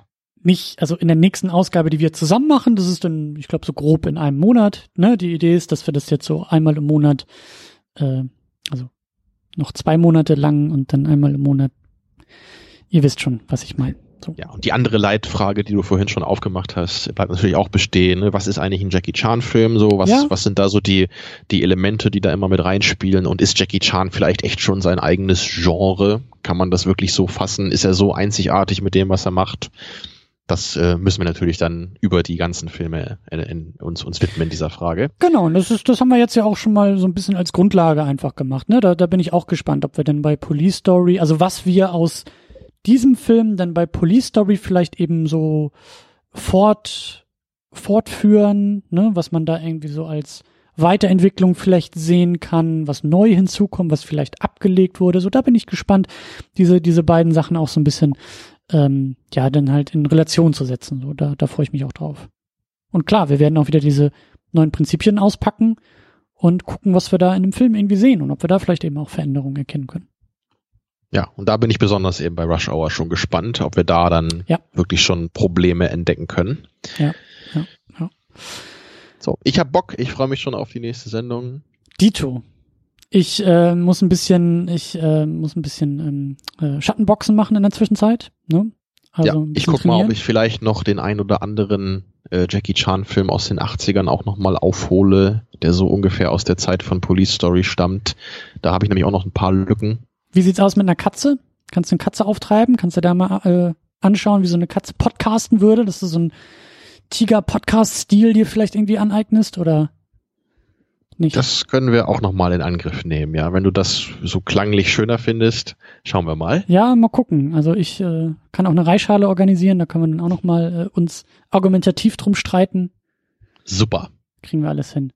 In der Zwischenzeit machen wir aber weiter, wie immer, bei uns im Blog. Das ist unter secondunit-podcast.de. Da gibt es einen Beitrag zu diesem Podcast und da dürft ihr sehr, sehr gerne mitreden und auch ergänzen und auch widersprechen und auch äh, nachreichen, was ihr so ja, kennt oder, von Jackie Chan. Oder, genau, oder weniger bekannte Jackie Chan-Filme empfehlen, die vielleicht genauso es verdient haben, geguckt zu werden. Ja, und, und, und auch, auch also wäre natürlich wie immer super, wenn es halt Fans da draußen gibt, die das hier hören, die äh, noch ganz andere Kontexte aufmachen können oder also das ist ja eigentlich wahrscheinlich auch die große Pointe aus, aus, aus all diesen drei äh, Besprechungen, dass ich, glaube ich, ein bisschen mehr zum Fan werde als vorher. Vielleicht geht es euch ähnlich. Ne? Vielleicht habt ihr jetzt diesen Podcast zum Anlass genommen, überhaupt mal euch mit Jackie Chan auseinanderzusetzen und auch mit diesem Film auseinanderzusetzen. Also da gibt's eine Menge, worüber wir noch weiter quatschen können. Und das könnt ihr, wie gesagt, am besten bei uns im Blog machen, weil das ist immer das Schöne, das ist so, ich sage ja immer wieder, dass so die, der Kommentarbereich sind so die Fußnoten, die ihr setzen könnt. Weil das Schöne ist, dass im Blog einfach auch jeder mitlesen kann. So. Bei Facebook eine Nachricht schreiben, das ist dann immer nett, weil ich kann das irgendwie lesen.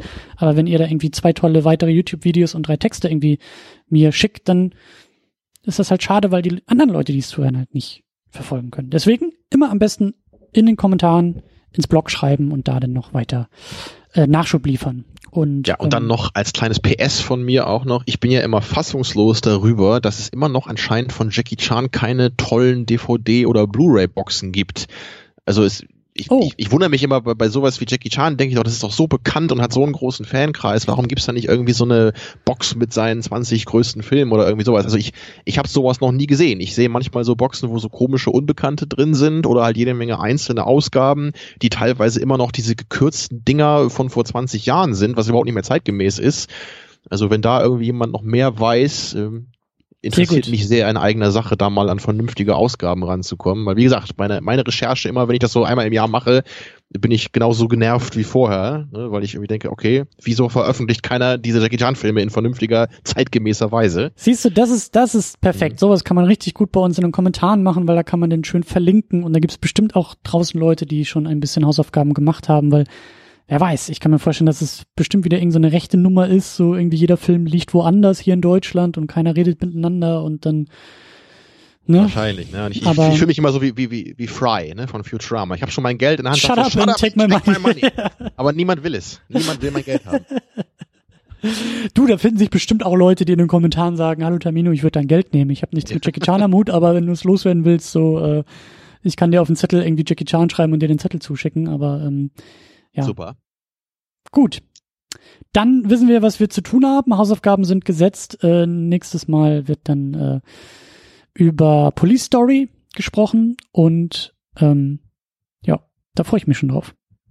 Ja, ich auch. Dann hören wir uns in aller Frische wieder und haben hoffentlich alle ein paar neue Kung-Fu-Moves drauf. Unbedingt. Unbedingt. Also beobachtet eure Haustiere und guckt, was ihr da lernen könnt in Sachen Kung-Fu. Hundemove oder Wellensittich-Stil oder so. Es gibt bestimmt alles. Also seid wachsam und äh, in diesem Sinne bis zum nächsten Mal. Tschüss. Macht's gut. Ciao.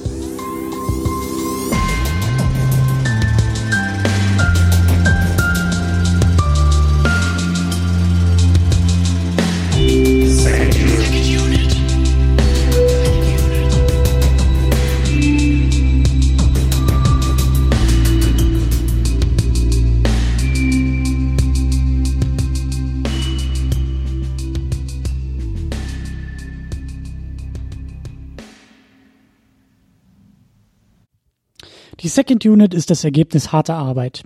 Der Podcast kostet Zeit, er kostet Energie, er kostet Geld. Deshalb könnt ihr unsere Arbeit bei Patreon und Steady unterstützen. Zahlreiche wunderbare Menschen machen das bereits. Jonas Mapace, Rochus Wolf, Alex, James Vermont, Cedric Schmidt, Michi W., Jan Reppin und Fabian Yu unterstützen uns bei Patreon mit zwei Dollar im Monat. Darüber hinaus unterstützen uns Tahiti Su, Sultan of Swing, Markus Halmitschlager, David X. Noack, Florian Primel, Sebastian, Gian Ferrari Stefan, Stefan Druwe, Rike The Midlist, Käthe, Playstar, Christian Schmickler, Jota, Steve Geiler, Ulf P., Spencer and Stewart, Lars Rühmann, Inge, Stefan Manken, Jan, Timo Gerdau und Alucard mit jeweils 5 Dollar im Monat. Für diese Summe erhalten Sie Zugang zu unseren State of the Unit Podcasts und Videos, die jeden Monat einen Blick hinter die Kulissen liefern. Darüber hinaus unterstützt uns noch Thomas Jaspers mit 10 Dollar im Monat bei Patreon. Wer uns nicht über Patreon unterstützen möchte, kann uns auch bei Steady unterstützen. Das machen Anne-Kathrin Pache-Wilke für 2 Euro im Monat, Sonja Bethke-Jele für 5 Euro im Monat, auch dafür erhält sie Zugang zu den State of the Unit Podcasts und Videos. Darüber hinaus unterstützt uns Niklas Römke mit 10 Euro im Monat. Euch allen ein großes, großes Dankeschön. Wenn du uns auch unterstützen möchtest, dann schau einfach vorbei unter patreon.com slash secondunit oder steadyhq.com slash secondunit. Darüber hinaus findest du alle Links bei uns auch im Blog unter secondunit-podcast.de. Vielen Dank.